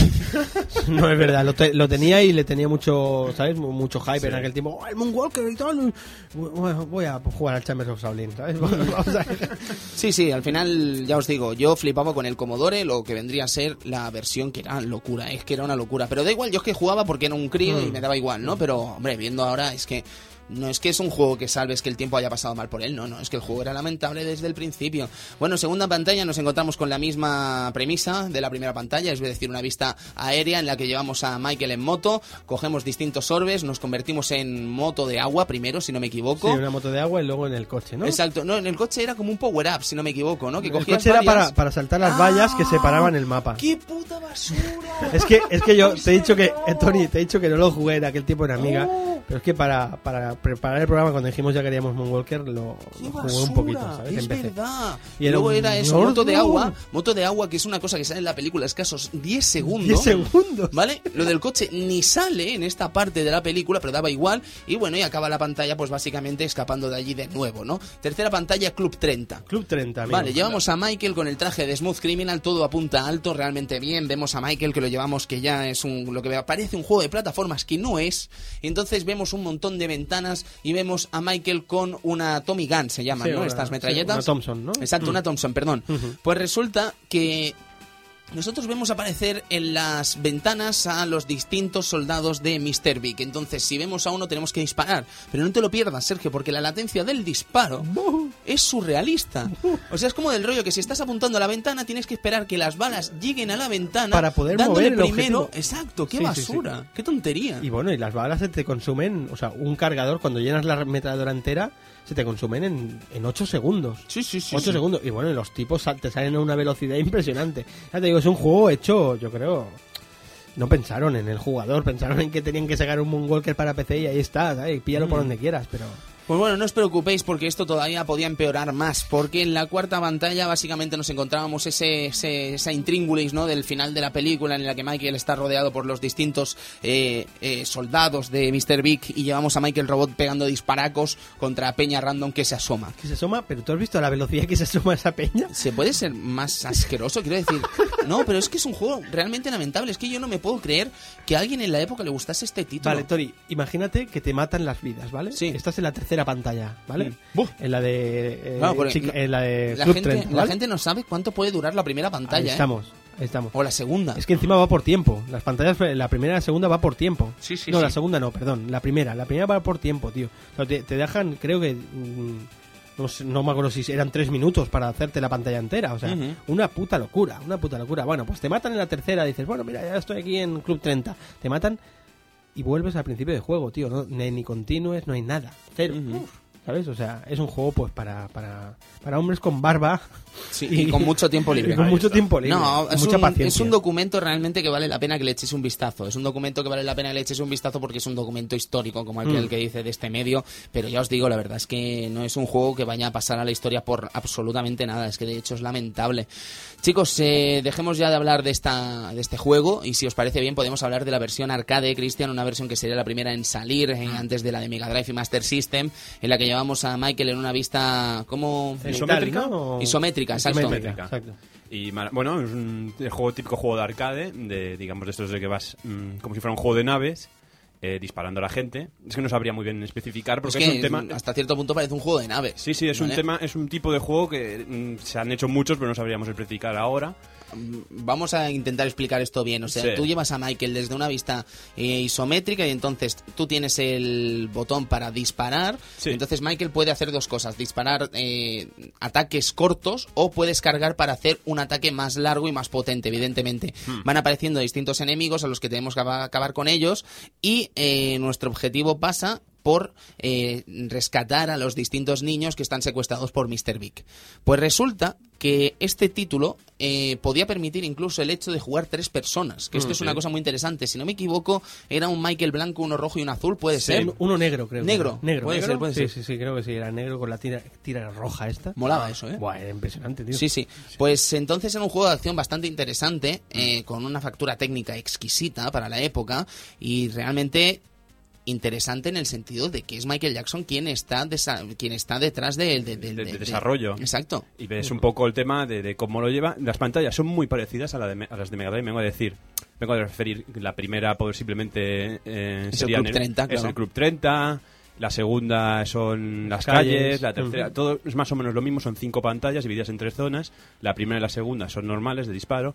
Y al final de la segunda se te espera Bubbles, con la Mm. que te transformas en Mecha Jackson Sí. y te pegas de hostias con el final boss Sí. de cada pantalla. Qué tonto, qué asqueroso es el primer malo final de este juego, ¿eh? Es una especie de, de, de, de- ¿cómo te diría? Un Ah, carrito. un, un carrito con una es un pared. carrito con una pared que le protege la espalda Que- y unas armas delante. Y dices, ¿pero quién ha fabricado esta cosa? y no le sirve para nada. No. Disparas a la pared y, y se bueno al, al, a al lo que escudo vendría a ser la, la y, protección. y se sigue muriendo. Sí, sí, es un poco estúpido, la verdad. Sí, la verdad, los diseños son un poco raros, ¿no? Este Sí, juego, sí, el sí. robot aquel que salía, sale un robot como amarillo y tal, Sí. que te pega como una polea que parece un ciruelo. Y ese, Sí, sí, sí, sí, sí, es ese momento en el que aparece Mr. Big sobrevolando la escena Y se ríe. y se ríe. Ja, ja, ja, Sí, Michael sí. Jackson serás mío. Sí, sí, sí. Me encanta. Y las escenas intra, o sea, lo que vendría a ser las escenas entre pantalla, que sale Michael bailando y tal, ¿sabes? Con una mm, lo que vendría a ser redibujado para el arcade, pero es que da auténtico hasta cierto punto, a veces da pavor verlo, ¿sabes? Dices que que podrían haber estado más acertados, Mm. a mí, ¿no? me, a mí me gusta mucho porque coge la estética un poco de, del remake de Dick Tracy, de las películas. Es verdad. Ese, es eso es- ese tipo de dibujo me encanta. No es sé. verdad, pues no he dicho nada, ahora me gusta, mira que Te gusta. Ya está, ya te ha gustado. Sí, sí, sí, sí, sí. No, me gusta, pero me gusta. maravilloso, maravilloso. Es un juego que no me lo esperaba. Es el típico juego, aquí voy a decir mi frase, es el típico juego playero. Digamos que te lo encontrabas en, en todas las recreativas de playa de la Ah, zona. es, de- es verdad, es verdad, tío. Sí, sí, sí. playero. Ahora, ahora me lo has puesto así con un pollo al asa. Sí, Sí, la venía el olorcillo, ¿no? La piel del pollo. ¿Tú te comes la piel del pollo? Yo sí, yo sí, claro. Sí, sí, ¿sabes hay gente lo que no más se la come, ¿eh? Porque tiene mucho colesterol. Es cancerígeno. Colesterol, ¿no? Yo tenía entendido que era bueno. Bueno, no sé, da igual. Bueno, era el juego de Michael Jackson. Así estoy. Bien, pues el juego de Michael Jackson era un juego playero, pero continuaba evidentemente con eh, mucha gracia y mucha maravillosidad este título a la hora de seguir con sus pantallas, por Mm. ejemplo, con la segunda, que si no me equivoco, era lo que vendría a ser una especie de, de cuartel general, ¿no? Sí, bueno. O me estoy liando. Te estás liando porque la última es el Gracias. cuartel general. Mm, No, vale, sí, pues si, me he liado. si mal no me acuerdo, la segunda era las calles y Ujú. la tercera era un cementerio donde te aparecían mujeres zombies, eso me encanta. Sí, está y, bien y hombres gordos que te escupen, te vomitan. Oh. Claro. Y no sé, una factura técnica a mí me parece bastante, bastante buena para la época.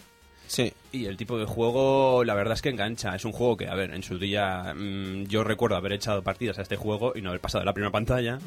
Pero... No era fácil, ¿eh? No, no era nada fácil para nada. No, no. Era sorprendente. A mí, yo recuerdo verlo en recreativa y el juego me impactó, ¿eh? El tema de los rayos y tal, ¿no? Y, y que cargabas el rayo y el tipo andaba a- haciendo moonwalk, ¿no? Sí, sí. Con el rayo arriba, tío. Dios, hostia, qué espectacular. Que después pensabas, ¿por qué rayos, no? Pero... ¿Por qué? ¿Por qué? Pero bueno... Es- Michael Jackson. Sí, ¿no? Mola. Pero la verdad que a mí me impactó el tema este, ¿no? Eh, verlo así en vivo y tal, y también hacías magias que se ponían, te ponías a bailar con los Sí, enemigos también. Si salvar según qué tipos de niños, me Mm. parece que eran los niños gorditos, Mm. te daban unos, unos ataques que eran como bailes. Y ponías a bailar Ah, y es todo el mundo bailaba. es verdad, claro, y, sonaba, eso- y sonaba una música bastante random, por cierto. Yo lo siento, pero no sé, no he sabido saber qué música es esa. No. Quiero decir, suena una música que no es como en la versión de Moonwalker de Mega Drive o Master System en la que suena la pantalla, la canción de la pantalla que estás jugando. Es una canción, es una melodía que yo no he sabido reconocer, francamente. Yo creo que está inventada. Sí, sí, podría ser, podría ser.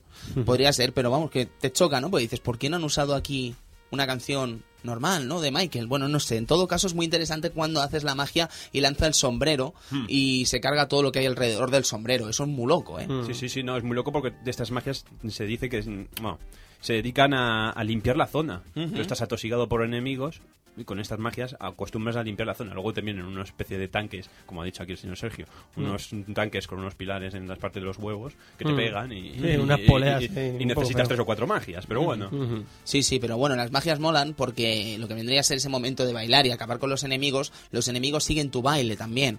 Y a veces hay escenas realmente surrealistas, ¿no? De bailes y tal.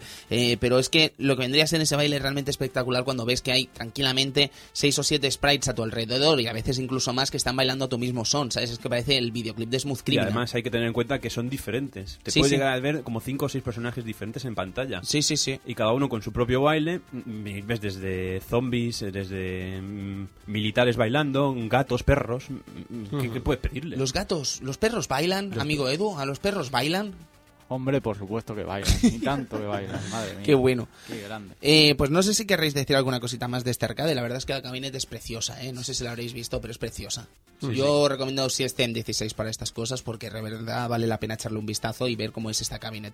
Eh, no sé si querréis decir alguna cosita Yo más. quisiera destacar que el juego acaba, eh, digamos que acaba como incompleto. Luego en la versión de Mega Drive acaba de otra manera.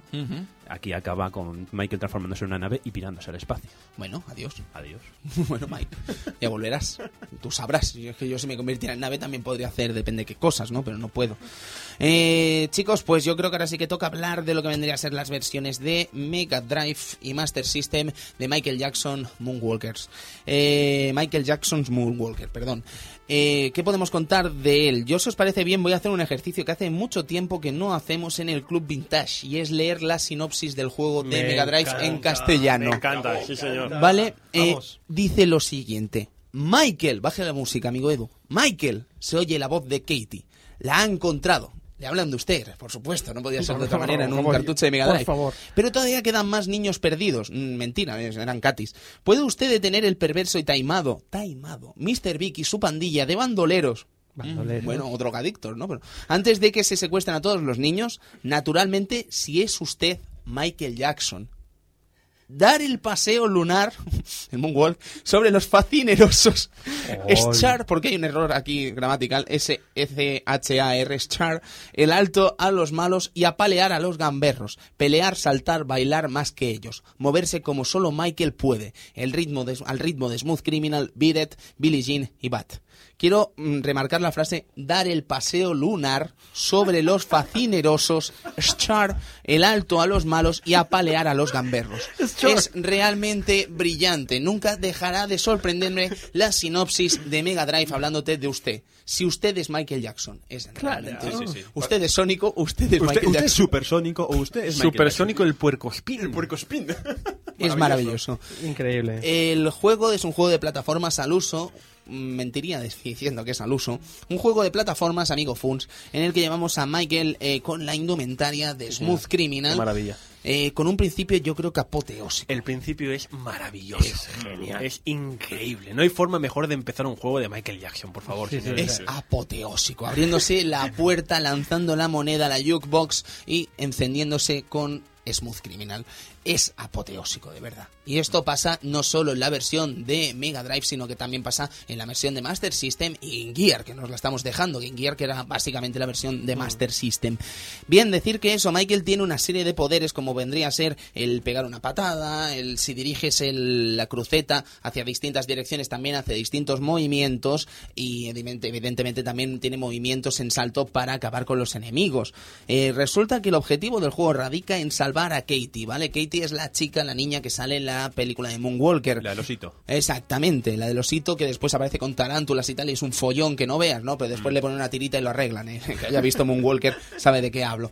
En todo caso, eh, tenemos que abrir las distintas puertas y las distintas cosas que pues, se puedan abrir. Eh, si hay una tumba, la abres, no pasa nada. Hay una niña dentro, estupendo, nadie pregunta, es genial. Pero quiero decir, lo, import- lo importante es rescatar aquí todas las Katies de cada escenario. ¿Qué quiere decir? Que si te dejas una, no te has pasado la pantalla y tienes que volver atrás, ¿vale? Entonces tienes que abrir las puertas con el comando arriba y se abre la puerta. Punto. ¿Vale?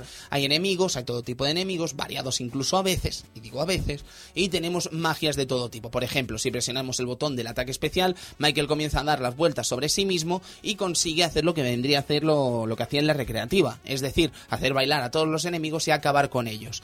Eh, es muy guay cómo lo hace Mega Drive, porque puede reunir hasta tranquilamente seis o siete Sí, también sí. bailarines y bailando al mismo son de Michael, lo que vendría a ser canciones como Beat It, mm, Smooth Criminal, eh, Thriller, depende qué versión, pero normalmente Another Part of Me, Bad o Billie Jean, que son los temas que componen este Moonwalker.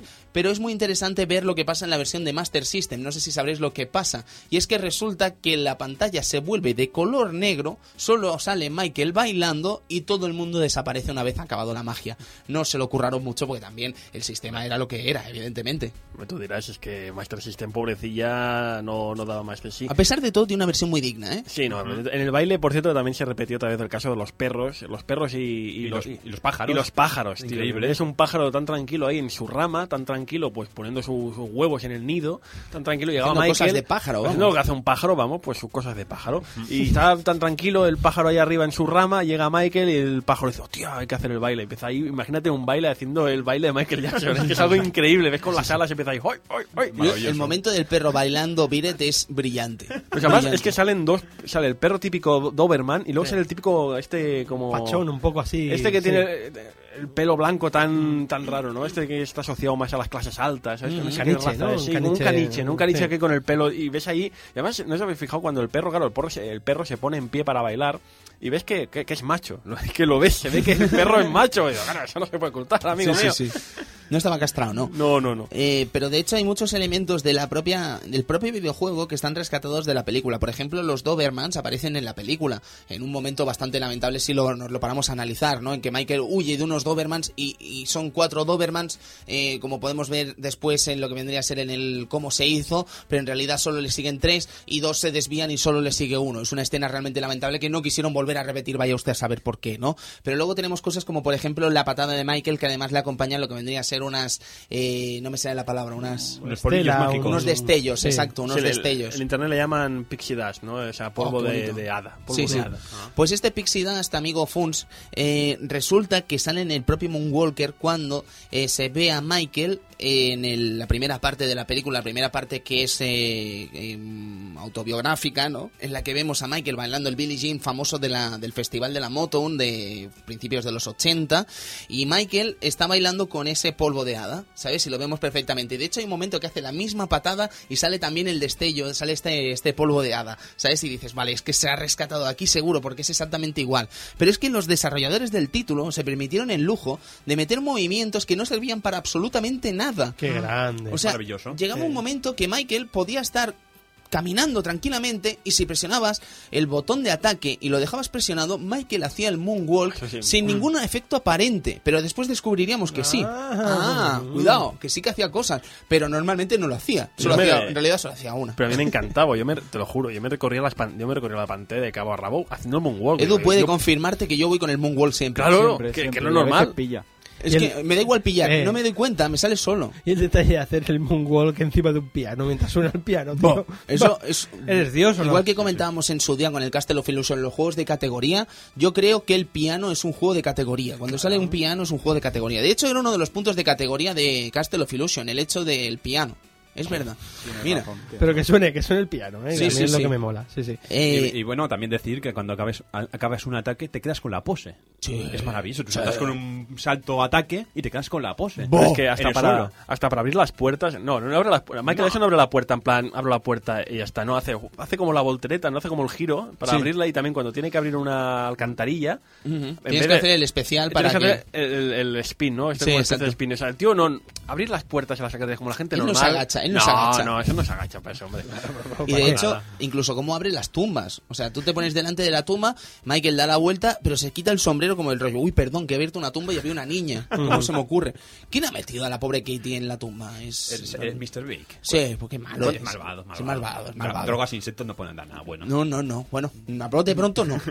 Pero, Eh, pero no- es verdad que también había movimientos que no servían absolutamente para nada. no, no, de hecho, El de agarrarte el, el paquete. el paquete no sirve para nada. El de ¿no? agarrar el paquete es el tema. Porque ¿Sirve si para va- algo? Eh, No, no sirve para nada. porque Simplemente es que te has quedado sin magia. Has llegado a ese momento de la vida roja. Mm, Aquí hago la- mis comillas. No sirve para una mierda llegar en vida roja. Para eso ma- muérete. Sí, sí, sí, sí, sí, totalmente cierto. Muérete no ya. tiene sentido. Digamos que ese polvo de hada, eh, que además, si a- a- ataca al enemigo, si el alto polvo de hada da al enemigo, impacta y le hace daño, Hmm. ¿vale? Según vamos perdiendo vida, se va reduciendo hasta el punto, creo que son dos fases, una intermedia y Sí. una en la que no hay polvo de hada y te jodes. Pero es que técnicamente no tener polvo de hada es muerte. Sí, ¿para qué lo pones? No sirve para nada no nada. polvo de hada. Estás Pero- moribundo, no vas a salvarte, Sergio, porque además no tienes fuerza. No a, hace daño. A los zombies no los ¿Cómo que matas no? con dos toques, los matas Pero- con 7000 Sí, toques. pero lo que mola pegar una aguanta y... ¿Has Sí, visto cómo las pues-? Sí, porque además no pega patadas, ahora pega puños. Puñetazo, Entonces sí, sí. lo que vendría a ser el rango mm, desciende muchísimo. Pues si haces el especial, se toca los huevos. Sí, sí. Hace, Es curioso, eso es un mensaje oculto, hombre. No puede ser que sea Seguro, casualidad, ¿sabes? Seguro, seguro. Tócate Que estos. Era, era por, por, No sé, pero a mí me gusta. Esos detalles me molan. Por Pero es hacerte que- sentir Michael, tío. Sí, sí, ¿Realmente? sí, sí. Te cargas a los tíos y ¡pujú! te tocan los huevos, tío. Y lo ¿Cuán- puedes hacer tú cuando quieras. ¿Cuántos juegos, eh, pe- pensando bien, o sea, piensas en la época, lo- los juegos que había en aquella época, la variedad de movimientos que tenían los personajes, es que no, todos los juegos palidecen en comparación. ¿Cuántos movimientos tenía Michael Jackson en este juego? ¿Pero cuántos? increíbles. Hoy en día lo Decenas. Decenas. Hoy en día lo juegas, lo sigues jugando y dices, pero ¿cómo, cómo Sí. Es que pruebas, por ejemplo, digo, pruebas el Sonic, el Sonic saltaba, hacía el spin dash y ya está. Dos, Ya, tres ya. movimientos. Aquí tenías 10, 15, 20. Sí, encima, por ejemplo, el efecto de la patada, cuando lo Mm. hacías cercano a un, a un, a un enemigo, la patada la hacía diferente, la Sí. hacía como más corta, ¿no? El típico Era como gesto un este que hace, rodillazo, podríamos decir, ¿no? Sí, el gesto este que hace como un látigo en la pierna, ¿sabes? Sí, sí, sí. Ese, mo- es un momento maravilloso en la primera pantalla donde salen estas chicas que te dicen, no pases, no pases. ¡Yas! Sí, Sí, y le le pega un patadón. ¿sabes? ¿Patadón, dices, patadón en dónde? Pero hombre, Michael. No le hagas eso, Michael. No No. Pero la verdad que, que es impresionante. Y el tema de- del especial, este que se ponen a bailar, si lo haces antes, sin que se cargue la, la energía, lanzas el sombrero. Guau, guau, guau, Que es guapísimo. eso Es también. guapísimo eso, pero no sé si lo sabréis que en Master System es un power up. O sea, hay un power up en Master System que te sirve para lanzar el sombrero y entonces lanzas el sombrero durante todo el nivel. Y es muy guapo eso. Pero Yo de la- hecho lo habría puesto, de verdad, lo habría puesto. Es muy guapo. en Mega. Drive, quiero decir, porque es realmente interesante, te facilita muchas cosas y es realmente espectacular ver a Michael lanzar el sombrero y que le vuelva de nuevo y volverlo a lanzar y volverlo a lanzar y que le vuelva todo el rato. Es increíble. De hecho, eh, en la segunda pantalla, cuando te toca luchar contra los perros, el boss que son los perros, el sombrero te viene mm, fantásticamente, porque es que si no es sumamente complicado, entre comillas, evidentemente, pero con el sombrero todo se vuelve mucho más fácil y, por qué no decirlo, más espectacular también. Yo creo que deberíamos comentar una cosa. Antes hemos comentado el tema de Babel, si no me equivoco, o ha sido Sí. la versión de arcade. En la versión de arcade... Perdón, vale, pues entonces, eh, cuando rescatamos a todas las Katies, eh, aparece Bubbles. Pegado en tu cabeza. Sí, aparece Bubbles en tu cabeza, el chimpancé Bubbles, ¿vale? Que era la mascota mítica de Michael, ¿no? Podríamos decir. Aunque luego tendría un elefante que le, regaló Elizabeth Taylor y bueno, ha tenido muchas cosas. En Neverland nunca se sabe lo Pero, que hay. pero el mono iba vestido. El mono iba vestido, eso sí. lo- el tío eh, tenía un. Clase. Esto tenía clase, evidentemente. Pues bueno, pues aparece Bubbles, se te pone en la cabeza y te dirige con el dedo donde tienes que ir, ¿vale? Porque tú a lo mejor habías rescatado a Katie y daba igual, tenías que ir a un punto concreto del escenario para luchar con Mr. Big.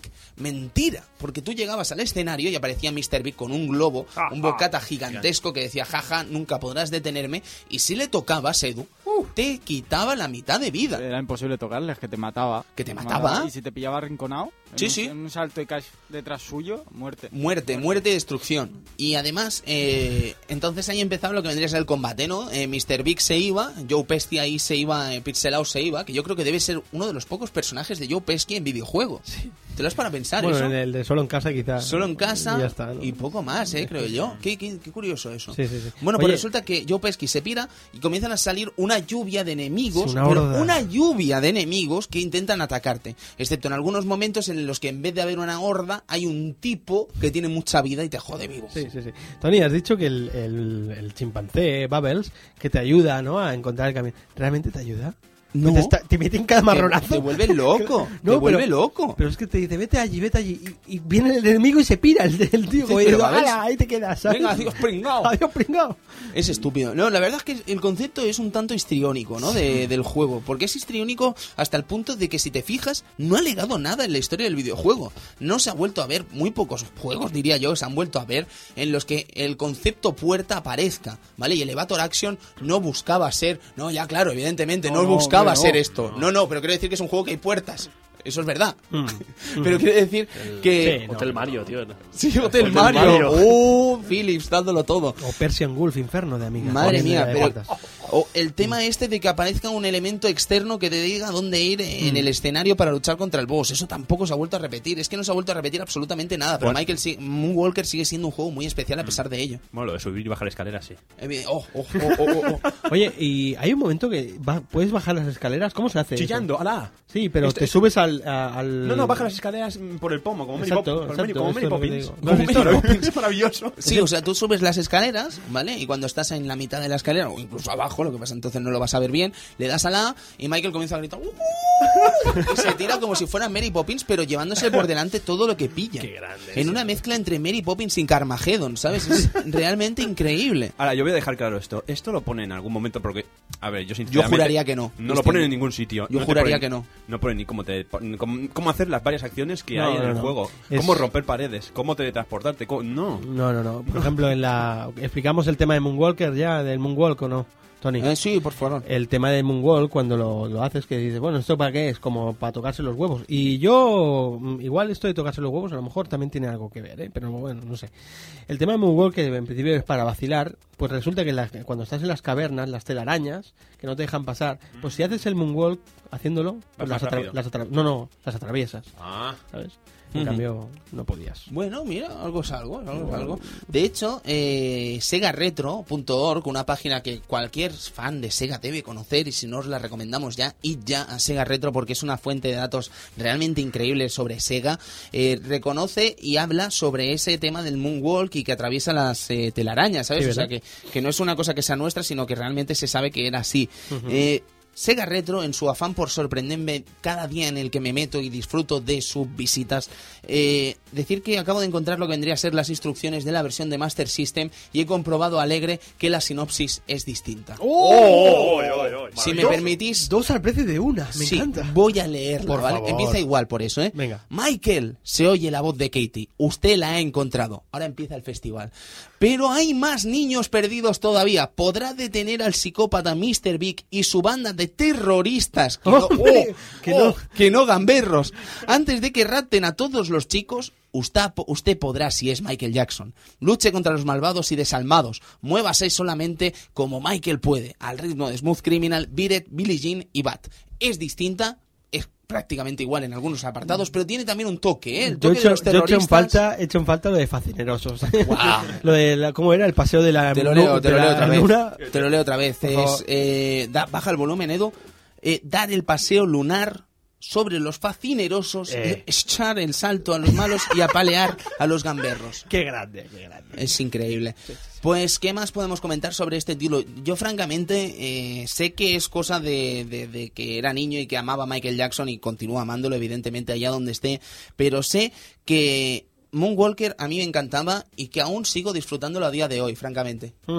Sí, también com- eh, comentaros que no toda la temática, o, o me confundo, ah, eh, no todo el juego ah, había en la última pantalla cuando te transformas en robot. Sí, ahí cambia toda Cambia el la temática juego, del sí, juego, ¿verdad? exactamente. Sí, sí, sí. sí. Por ejemplo, en la versión de Master System, eh, una vez acababas con la quinta pantalla, si no me equivoco, eh, empezaba una especie de juego en el que veíamos la nave de Michael Jackson, la nave Michael Jackson, llevada desde atrás, ¿vale? Desde una vista trasera, en la que teníamos que disparar a los cañones de Mr. Big. El cañón que se ve al final de la película, pues hay varios, no sé si eran tres o cuatro. Entonces tenías que disparar a esos cañones cuando abrían la escotilla, que era un periodo de tiempo muy corto, muy corto.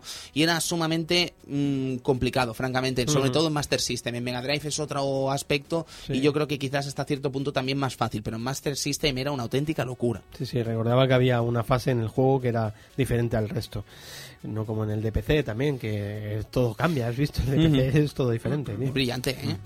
Es brillante. Yo, quería, yo quería destacar el hecho de, me- de Mecha Michael de nuevo, pero esta vez elevado a la enésima potencia. Vale, o sea, vale. es, es como, es como la máxima transformación de, Vale. de Optimus Prime. Decir que en Master System no sale para empezar y en el de Mega Drive os pediría que lo explicarais vosotros si queréis.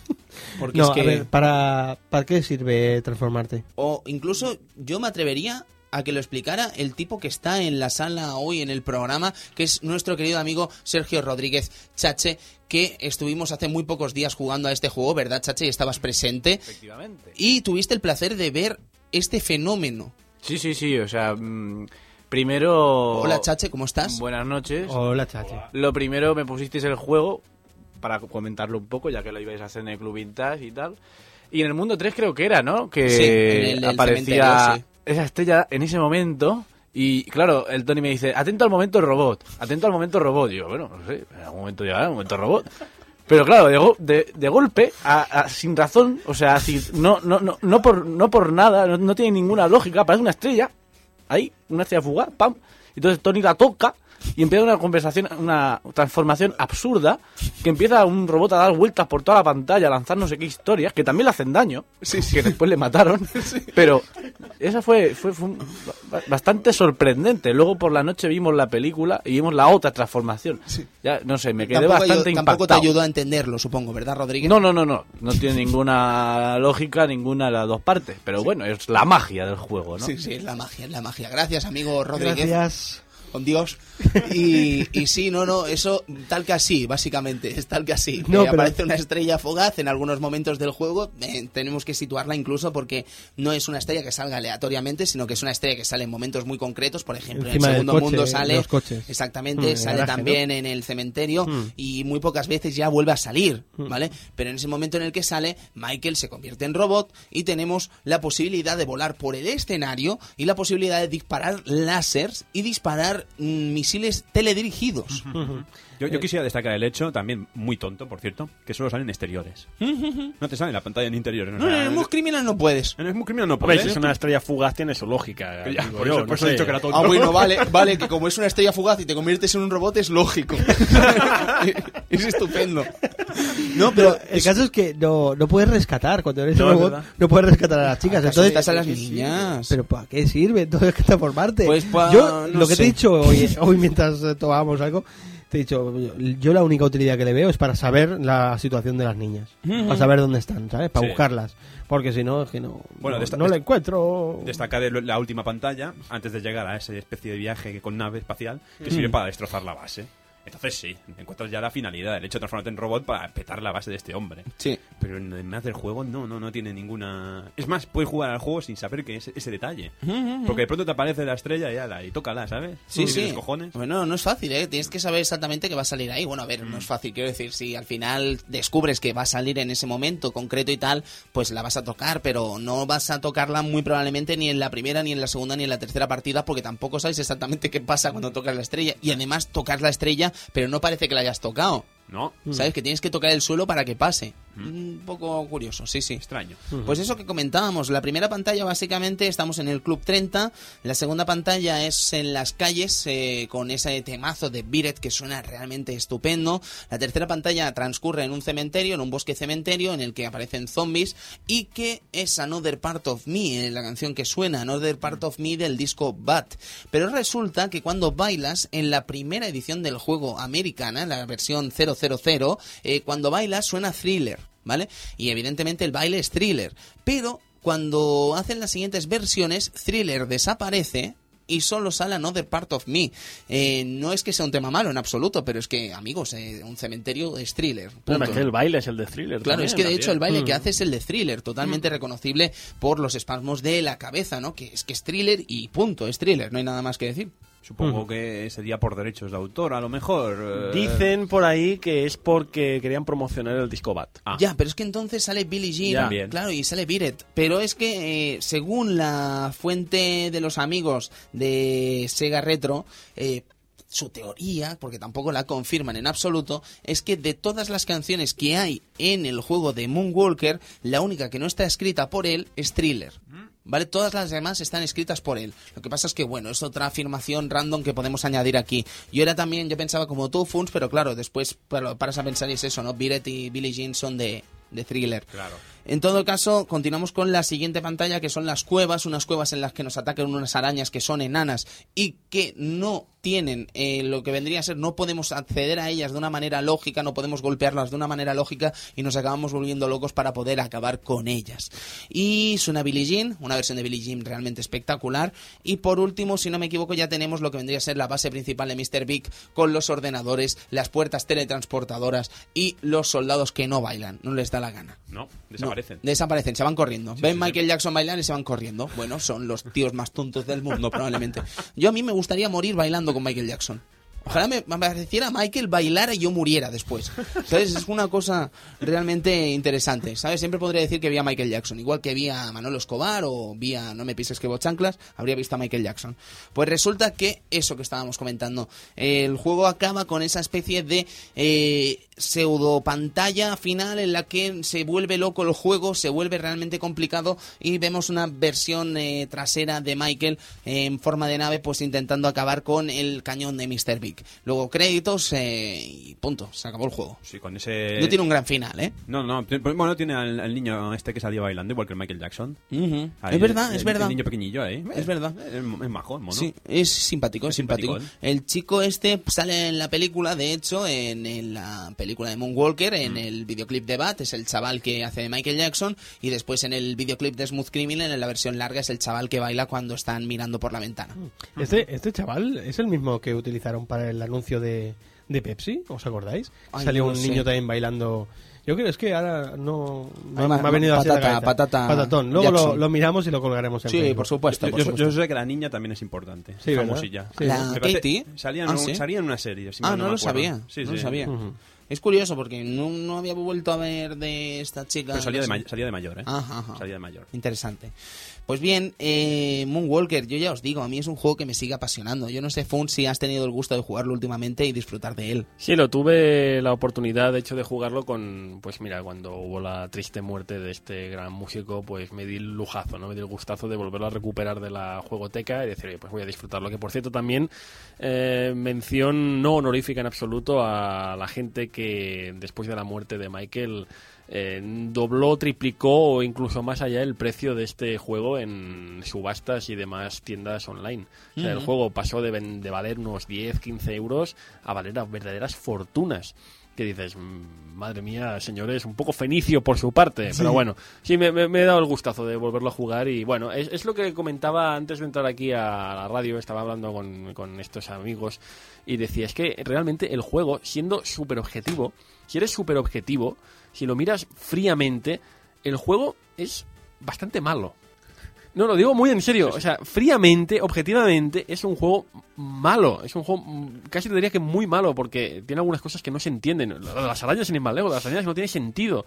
Lo de las puertas que cuando, claro, tú vas al Club 30 y ves ahí, uno- ves, hay que abrir puertas, vale. Ves en un piso 300 puertas. Tienes que una, no, una, no, una, no. No, un- una, eh, enemigo. Una, sí. Eh. Luego en el, en el parking los coches con bombas.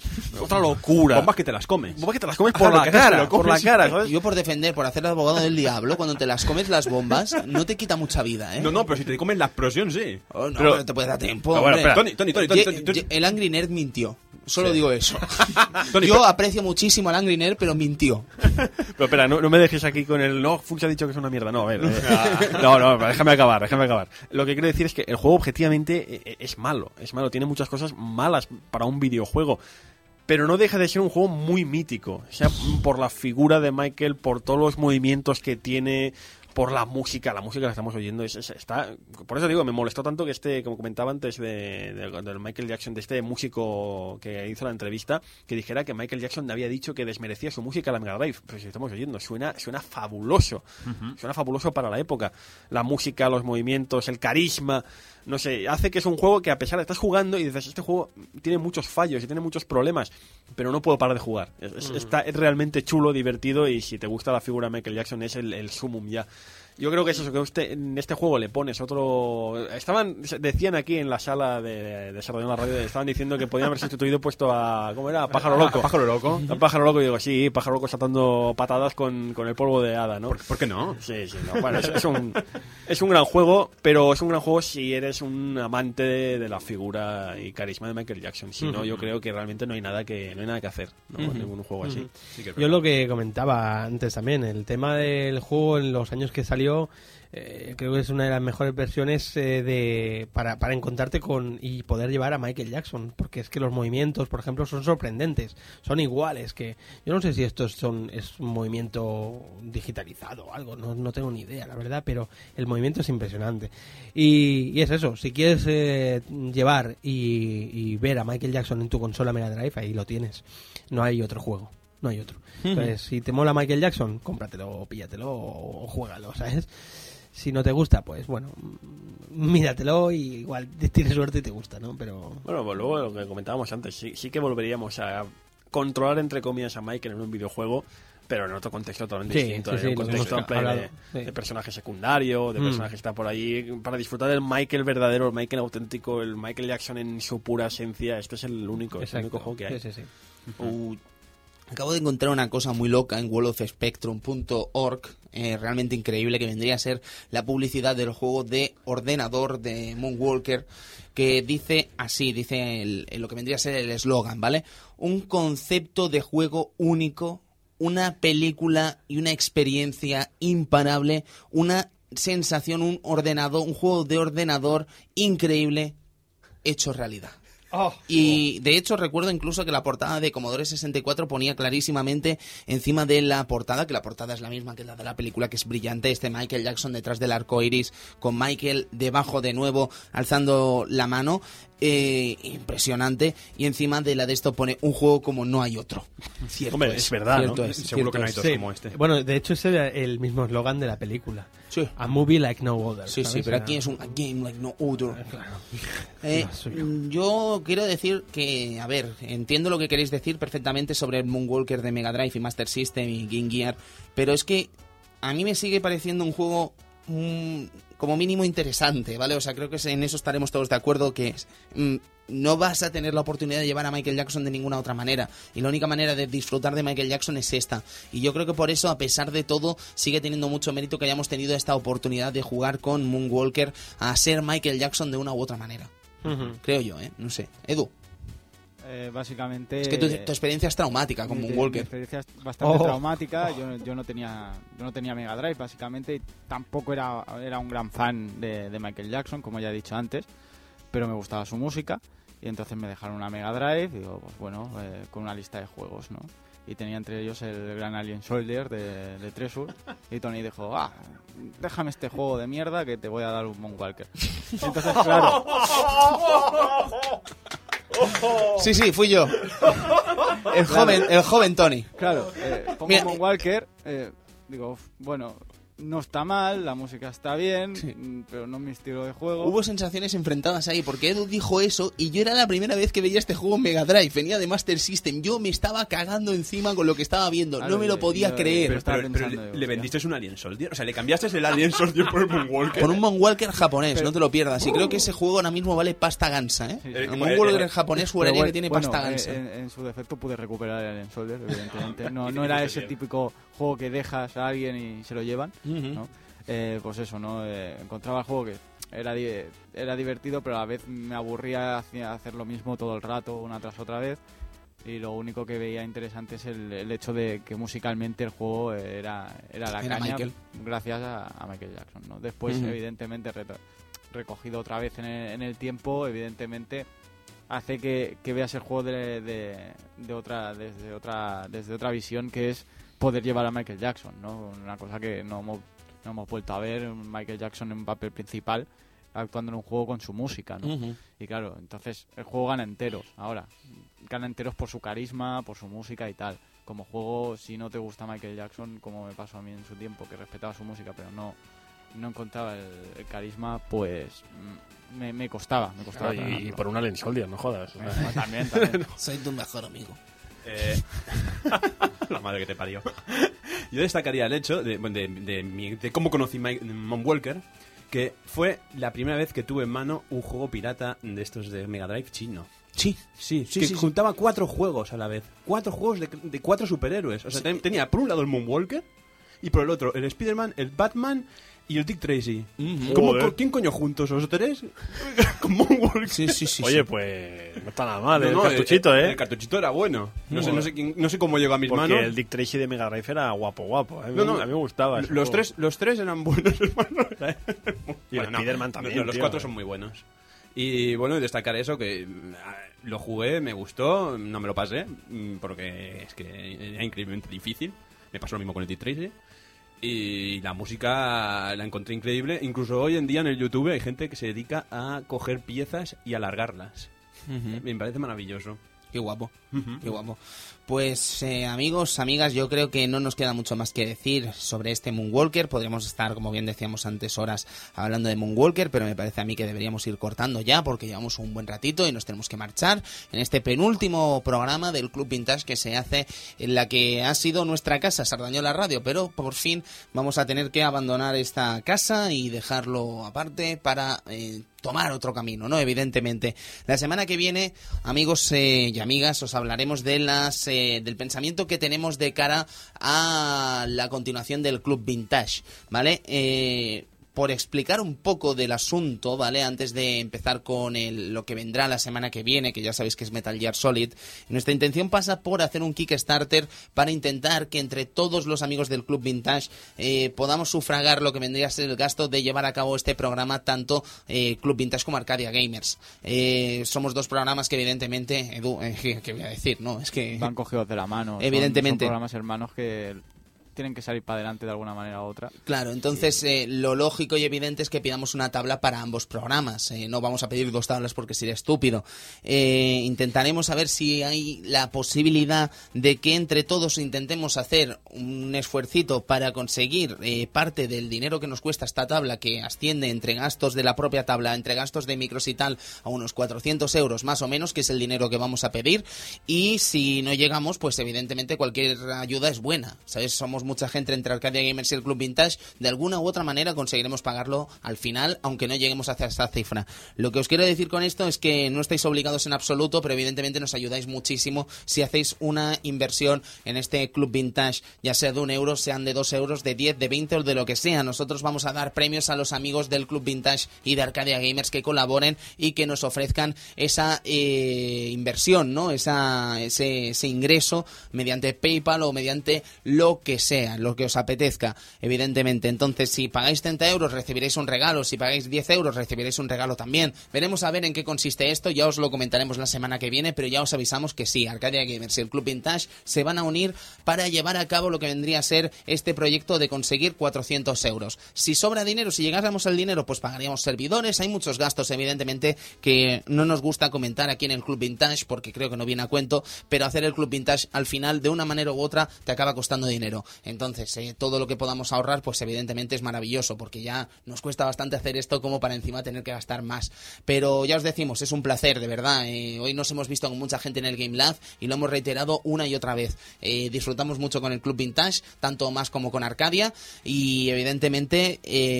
creo que los últimos que queremos que acabe esta aventura somos nosotros. Así que por nuestra parte, de verdad no va a acabar. Y aunque no llegásemos al dinero que os estamos pidiendo, os aseguramos que no va a acabar. Eso sí, si nos ayudáis, no os voy a engañar, nos hacéis un favorazo. Así que dicho esto, la semana que viene os cito para explicar lo que vendría a ser las distintas no mm, eh, bases para colaborar con este crowdfunding, con este Kickstarter. Eh, Vamos eh, a ver qué nos toca la semana que viene y nos despedimos ya. Amigo Edu.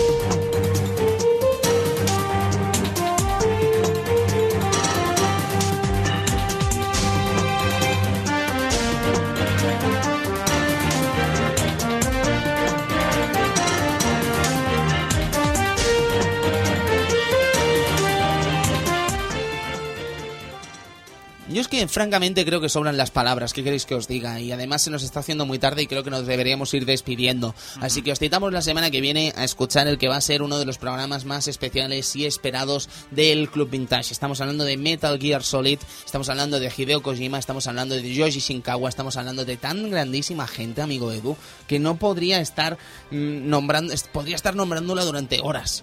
Efectivamente, es que ya con Kojima Yoshi Shinkawa ya te puedes tirar horas prácticamente hablando. Por supuesto. Así que si os parece bien, amigos, amigas, dejamos este club vintage de Moonwalker por eh, de allá, aquí, y nos vemos en una semanita, no sin antes despedirnos de los amigos que han estado hoy aquí, amigo Sergio Márquez, muchas gracias. Pues nada, gracias a vosotros, que ha sido un placerazo estar aquí hablando de esta gran estrella que es, que es Michael. Michael Jackson. Por supuesto, amigo Cristian, Buenas noches a todos y me quedo con el detalle de esa foto de Michael con la cara cibernética cuando se transforma en robot. Que Guau. pa- parece destro de, Sí, sí, de sí. cobra. Sí, sí.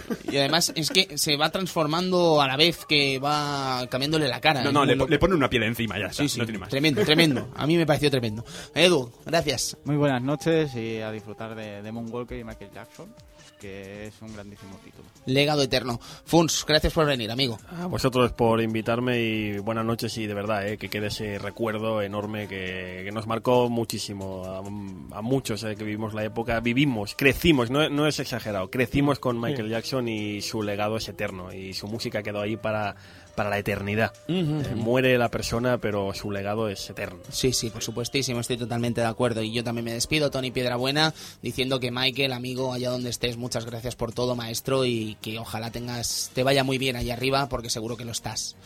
Muchas gracias, amigos, amigas, por escuchar este Club Vintage y nos vemos en una semana con el final de temporada Metal Gear Solid. Hasta entonces, buena semana, disfruten y nos vemos. Adiós.